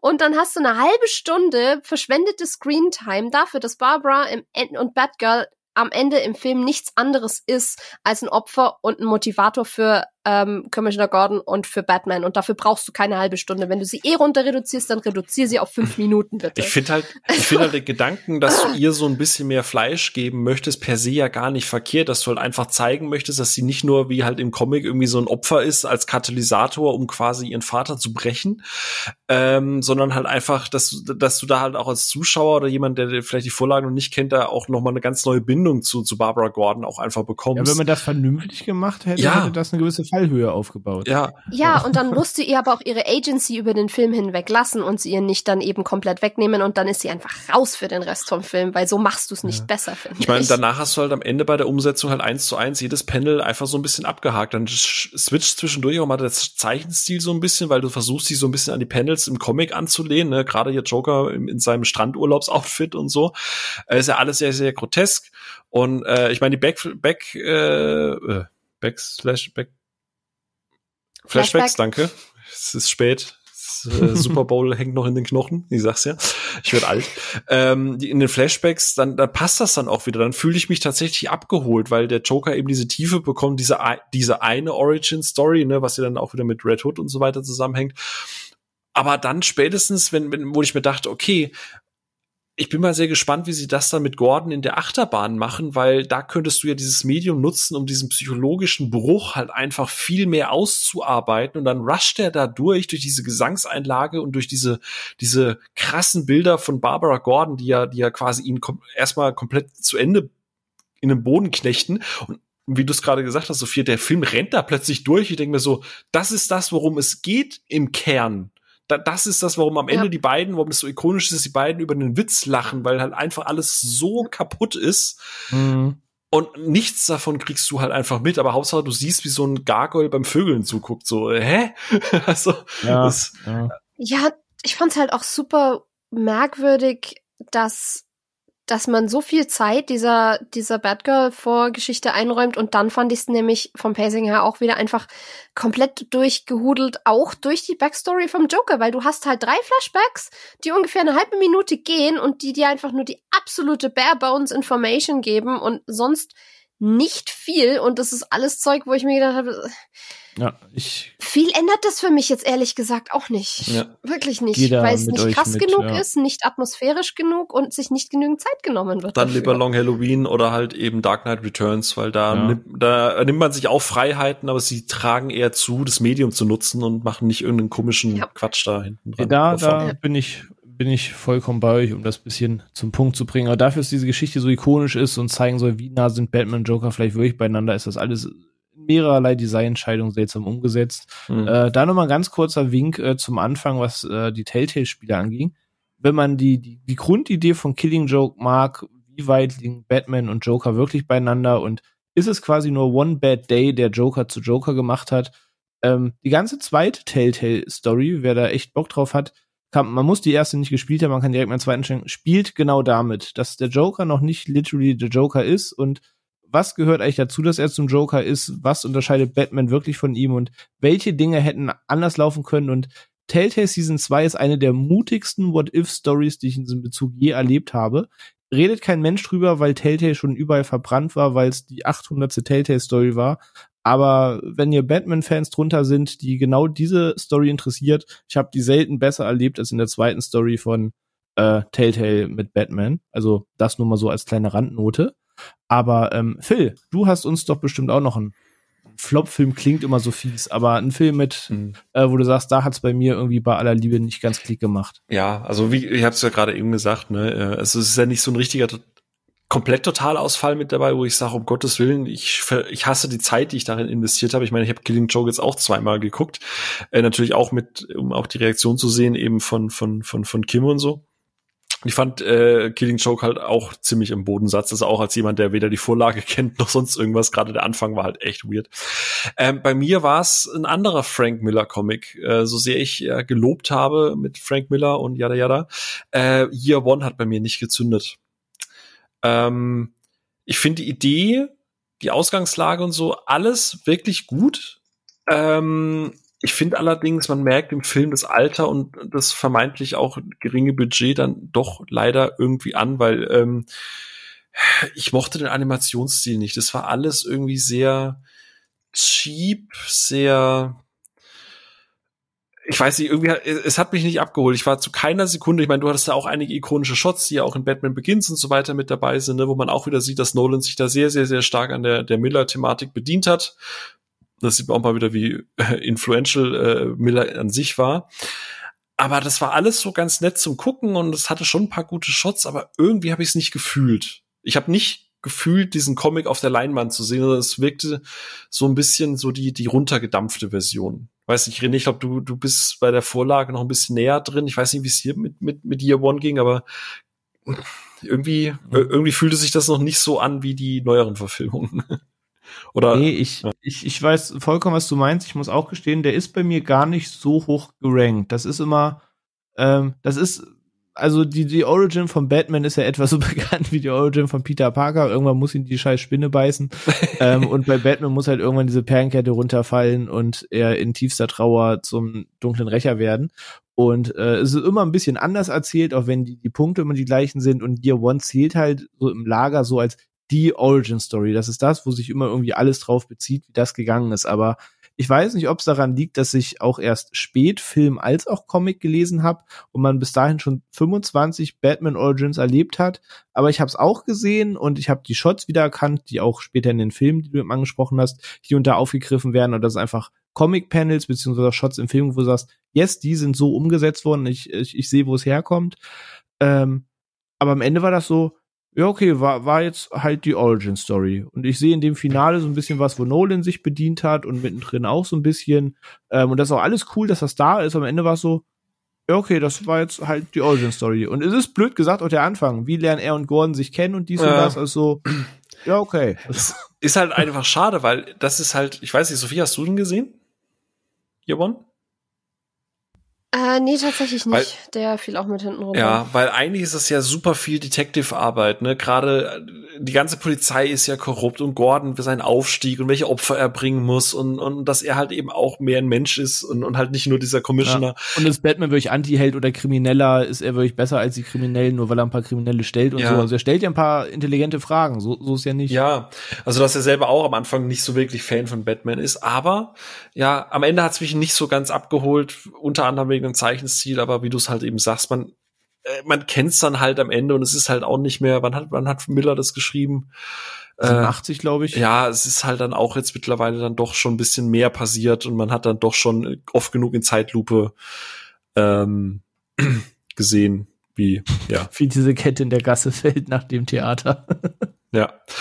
Ja. Und es ist halt auch nicht die beste Umsetzung der Origin. Das macht halt, ich glaube, Long Halloween war das, war das auch Long Halloween? Oder Nee, halt, stopp, das war, das war auch äh, in, in ähm, Dark Knight Returns, weil Dark Knight Returns ja auch mit dieser Fledermaus als Dämon stimm, äh, spielt. Ja, ja, ja. Ähm, eben ganz vergessen zu erwähnen, dass du halt dieses, was, was, was Snyder halt am Anfang macht, dass er auf dieser, dieser, dieser Fledermauswelle schwebt, weil es, es geht ja eigentlich, das hat Nolan irgendwie nie verstanden, es geht ja nicht um die Fledermäuse per se, so, sondern um diesen Dämon, den die mit sich bringen, weil diesen Struggle innerlich von, von, von ähm, Bruce Wayne. Und ich finde, Year One bringt mir das auch nicht so richtig rüber. Also da gibt's halt bessere Origin-Stories, blöd gesagt. Ja, sehe ich eh nicht. Also ich ja. habe den auch nicht so komplett gefühlt. Er ist ja auch nicht schlecht, wie du sagst. ist jetzt nicht, dass du denkst, oh, was nee, habe nee. ich da gesehen, aber. Den kann man schon mal gucken. Also das geht schon. Das ist halt maximales Okay. So, ja, genau. Gehe geh ich voll mit. Ja. Ähm, aber ja, und äh, ich würde sagen, da haben wir zumindest mal so einen groben Einblick erhalten. Habt ihr noch, bevor wir langsam Richtung Ende gehen, habt ihr sonst noch so ein paar Einwürfe, was, was euch auf dem Herzen brennt? Schaut die Joel Schumacher Batman, sie sind wirklich unterhaltsam. Über die realen sprechen wir erst noch. Ja, ist richtig. Nee, nee aber echt. ein paar Wochen ich, ich hoffe halt ich, wirklich, dass es Leuten geht wie mir durch dich, René, dass ich die ja auch nur durch dich entdeckt habe, weil ich immer dachte, oh, Animated, ja, ist vielleicht mal so ganz nett, ist sicher, ist sicher so ein Beiabfallprodukt, blöd gesagt, ne? Aber die geben einem sehr, sehr, sehr viel. Und ich glaube, es ist für jeden da draußen, für jeden Geschmack, für jede Vorliebe, für alles irgendwas dabei. Von verrückt bis crazy, bis brutal, bis düster, bis lustig. Ja. Ja, definitiv. Also da ist so viel Vielfalt da. Wenn, wenn, wenn du da nichts findest als Batman-Fan, dann, keine Ahnung, ist dir nicht mehr zu helfen. nee, das ist richtig. Sophie, hast du sonst noch ein paar Gedanken, bevor wir langsam Richtung Finale kommen? Äh, ja, ich habe ich hab angefangen, während dem Gucken eine Liste zu führen mit komische Observationen von Sophia. ähm, und was ich mir notiert habe und was ich mir tatsächlich auch für die Zukunft wünsche und weswegen ich wahrscheinlich noch ein bisschen mehr in die, in die Justice League Sachen reingucken muss, ähm, ist, ich möchte mehr Banter zwischen Lex Luthor und Batman, bitte. Danke. Weil in Justice League Dark gibt es eine geniale Sequenz, wo Batman einfach mitten in der Nacht plötzlich in Lex Luthors Schlafzimmer steht und der nur so denkt, hättest du nicht bis morgen früh warten können, Alter. Und es ist so großartig zwischen den beiden und ich möchte davon bitte mehr. Äh, dann, ich möchte mehr von Troy Baker ähm, als Stimme von Batman, weil das tatsächlich mein liebster Voice Actor war unter den ganzen Dingern. Ja, das ist der, der auch in The Last of Us zum Beispiel den Joel gesprochen hat. Also das ist einfach ein großartiger Sprecher. Ähm, ich kann, ich muss rückwirkend ganz klein bisschen Killing Joke in Schutz nehmen, was die Sexszene angeht, weil ich glaube, es wäre einfach schwierig zu animieren, weil ich festgestellt habe, in all diesen Filmen, die Küsse zwischen Batman und Catwoman sehen immer ein bisschen weird aus, weil ich kann es absolut verstehen, sie sind schon schwer zu zeichnen. Ich will nicht wissen, wie sie zu animieren sind. Und was steht noch mit drauf? Ach ja, ich fand's super interessant zu sehen, einfach auch weil ich die so back-to-back -back geguckt habe, dass das Bat-Kostüm sich fast nicht unterscheidet von Film zu Film. Es sieht eigentlich fast immer gleich aus, wahrscheinlich auch dem Warner Brothers Style geschuldet. Und der groß, größte Variationspunkt, der mir aufgefallen ist, ist tatsächlich die Ohrenlänge. In Long Halloween hat er, glaube ich, mit die längsten Ohren. Und das mag ich weirderweise am liebsten. Das hat ihm, hat ihm Elfeld einfach die Ohren so langgezogen. Eine das ist so das, woran man sie irgendwie unterscheiden kann. Merkwürdigerweise. Und, ähm, Eine Observation fand ich super. Ja. Dass Catwoman immer genau weiß, wann der Zug fährt. Ja, richtig. Ich, genau, ich hatte die Liste ja gepostet. Das ist, das ist wirklich so. Das ist halt in zwei oder drei Filmen so, dass Catwoman Batman dann davonläuft, so äh, schief grinsend, so dem Motto, jetzt habe ich dich. Und dann unten fährt gerade diese Stadtbahn von Gotham vorbei und sie springt da drauf. Offenbar, offenbar hat sie die Fahrpläne von den Dingern sehr gut im Kopf. Und das ist halt irgendwie auch so ein Ding, was mir dann in, durch den Kopf geschossen ist, als ich es geguckt habe und dann aufschreiben Stell dir mal vor, sie müsste das mit der Deutschen ja. Bahn machen. Die würde ja ständig nur auf den Gleisen landen, weil die halt nie kommt, die Bahn, oder wenn dann zu spät. oh mein Gott, ja, so. definitiv. also ja, das sind, das sind so meine merkwürdigen Beobachtungen. Macht daraus, was ihr wollt. Das, aber, das, das finde ich ähm, gute Schlussworte. Ey, es ist auch, das Thema ist riesig. Ähm, wir sehen es bei etwas über zwei Stunden plus minus dann im Schnitt. Mal gucken, was Phil da noch alles raussiebelt. Nix. Aber zwei, aber okay, Uncut. nichts. Dann sind wir bei etwas über zwei Stunden und wir haben noch so viele Punkte nicht erwähnt. Ne? Also ich gebe euch gerne noch ein paar Sachen Weg. Ihr habt es gerade, ne? Sophie ist gerade Troy Baker. Das ist ja quasi der der Vielsasser im Batman-Universum. Der spricht ja einfach, was gerade da gesprochen werden muss. Ähm, der spricht auch in den Arkham-Spielen spricht er den Joker anstatt Batman in den Telltale-Spielen spricht er aber Batman. In den anderen Arkham-Spielen spricht er dann auch mal äh, Jason Todd, also äh, Red Hood äh, unter anderem spricht er auch noch. Ähm, er spielt einmal Nightwing, also Troy Baker spricht, was gerade irgendwie im Batman-Universum gesprochen werden muss, egal ob gut oder böse. Ähm, Two-Face hat er, glaube ich, auch mal irgendwann gesprochen, aber Troy Baker ist auf ja. jeden Fall King im Batman-Universum. Wir haben mit keiner Silbe erwähnt, dass äh, Luke Skywalker, Mark Hamill, äh, einer der legendärsten Joker-Sprecher ist. Also es gäbe so viele Themen, die man äh, vertiefen kann. Aber ihr seht, dieses, dieser Kosmos bietet tatsächlich, wenn man sich dem reingibt, sehr, sehr viel und man kann da wirklich drin abtauchen, anderes entdecken. Und das war jetzt bis jetzt zwei Stunden lang sogar nur Batman. Ne, wir haben noch nicht die Justice League äh, Auftritte besprochen. Wir haben noch nicht Konstantin besprochen, der in ein, zwei Filmen auftaucht und einen eigenen Film hat. Ähm, Green Lantern hat eigene Filme, die Welten besser umgesetzt sind als der Realfilm. Wonder Woman hat eigene Filme. Ähm, der Martian Manhunter hat einen eigenen Film. Der Suicide Squad hat zwei richtig gute Filme in dem DC-Universum. Also selbst wenn nicht mal Batman euer Cup of Tea ist, ähm, dieses Universum bietet wahnsinnig viel. Ähm, nur mal ein paar Tipps weiterzugeben an euch, falls euch das jetzt wirklich interessiert hat, ähm, neben den Filmen, die wir besprochen haben. Solltet ihr Fan von Zack Snyder's Justice League sein, es gibt Justice League Dark Apocalypse War. Das ist quasi der Film, wenn Zack Snyder hätte einen zweiten Teil davon machen dürfen. Und zwar, wie hätte dieser Krieg gegen Darkseid ausgesehen? Es gibt den Animationsfilm dazu, der sogar eine, auf einer sehr ähnlichen Ausgangsgrundlage wie Zack Snyder's Justice League basiert, weshalb man sie re sogar relativ gut hintereinander gucken kann, unbeabsichtigterweise. Ähm, es gibt Batman Under the Red Hood, der eine sehr legendäre Story erzählt. Man hat Batman äh, Beyond, beziehungsweise ich glaube, bei uns hieß er Batman of the Future, der einen der besten Batman-Joker-Duelle erzählt, wo es um das ganze Gangster-Kartell vom Joker geht, was in meinen Augen neben Dark Knight Returns einer der besten Realfilme hätte sein können, wenn man das umgesetzt hätte.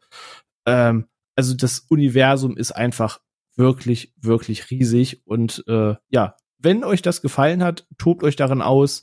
Ähm, vielleicht entdeckt ihr da auch Perlen für euch. Würde mich auf jeden Fall freuen, dass, ähm, oder uns würde ich sagen, dass, ähm, ja, wenn mehr Leute das Ganze entdecken, dass Batman nicht nur aus den Realfilmen besteht, dass man da sehr, sehr viele Facetten für sich rausziehen kann, auch ohne Comics lesen zu müssen. Das ist alles mal schnell geschaut und hat bitte tolle Einblicke. Und ja, es hat mich mega gefreut, mit euch beiden auf jeden Fall darüber zu sprechen.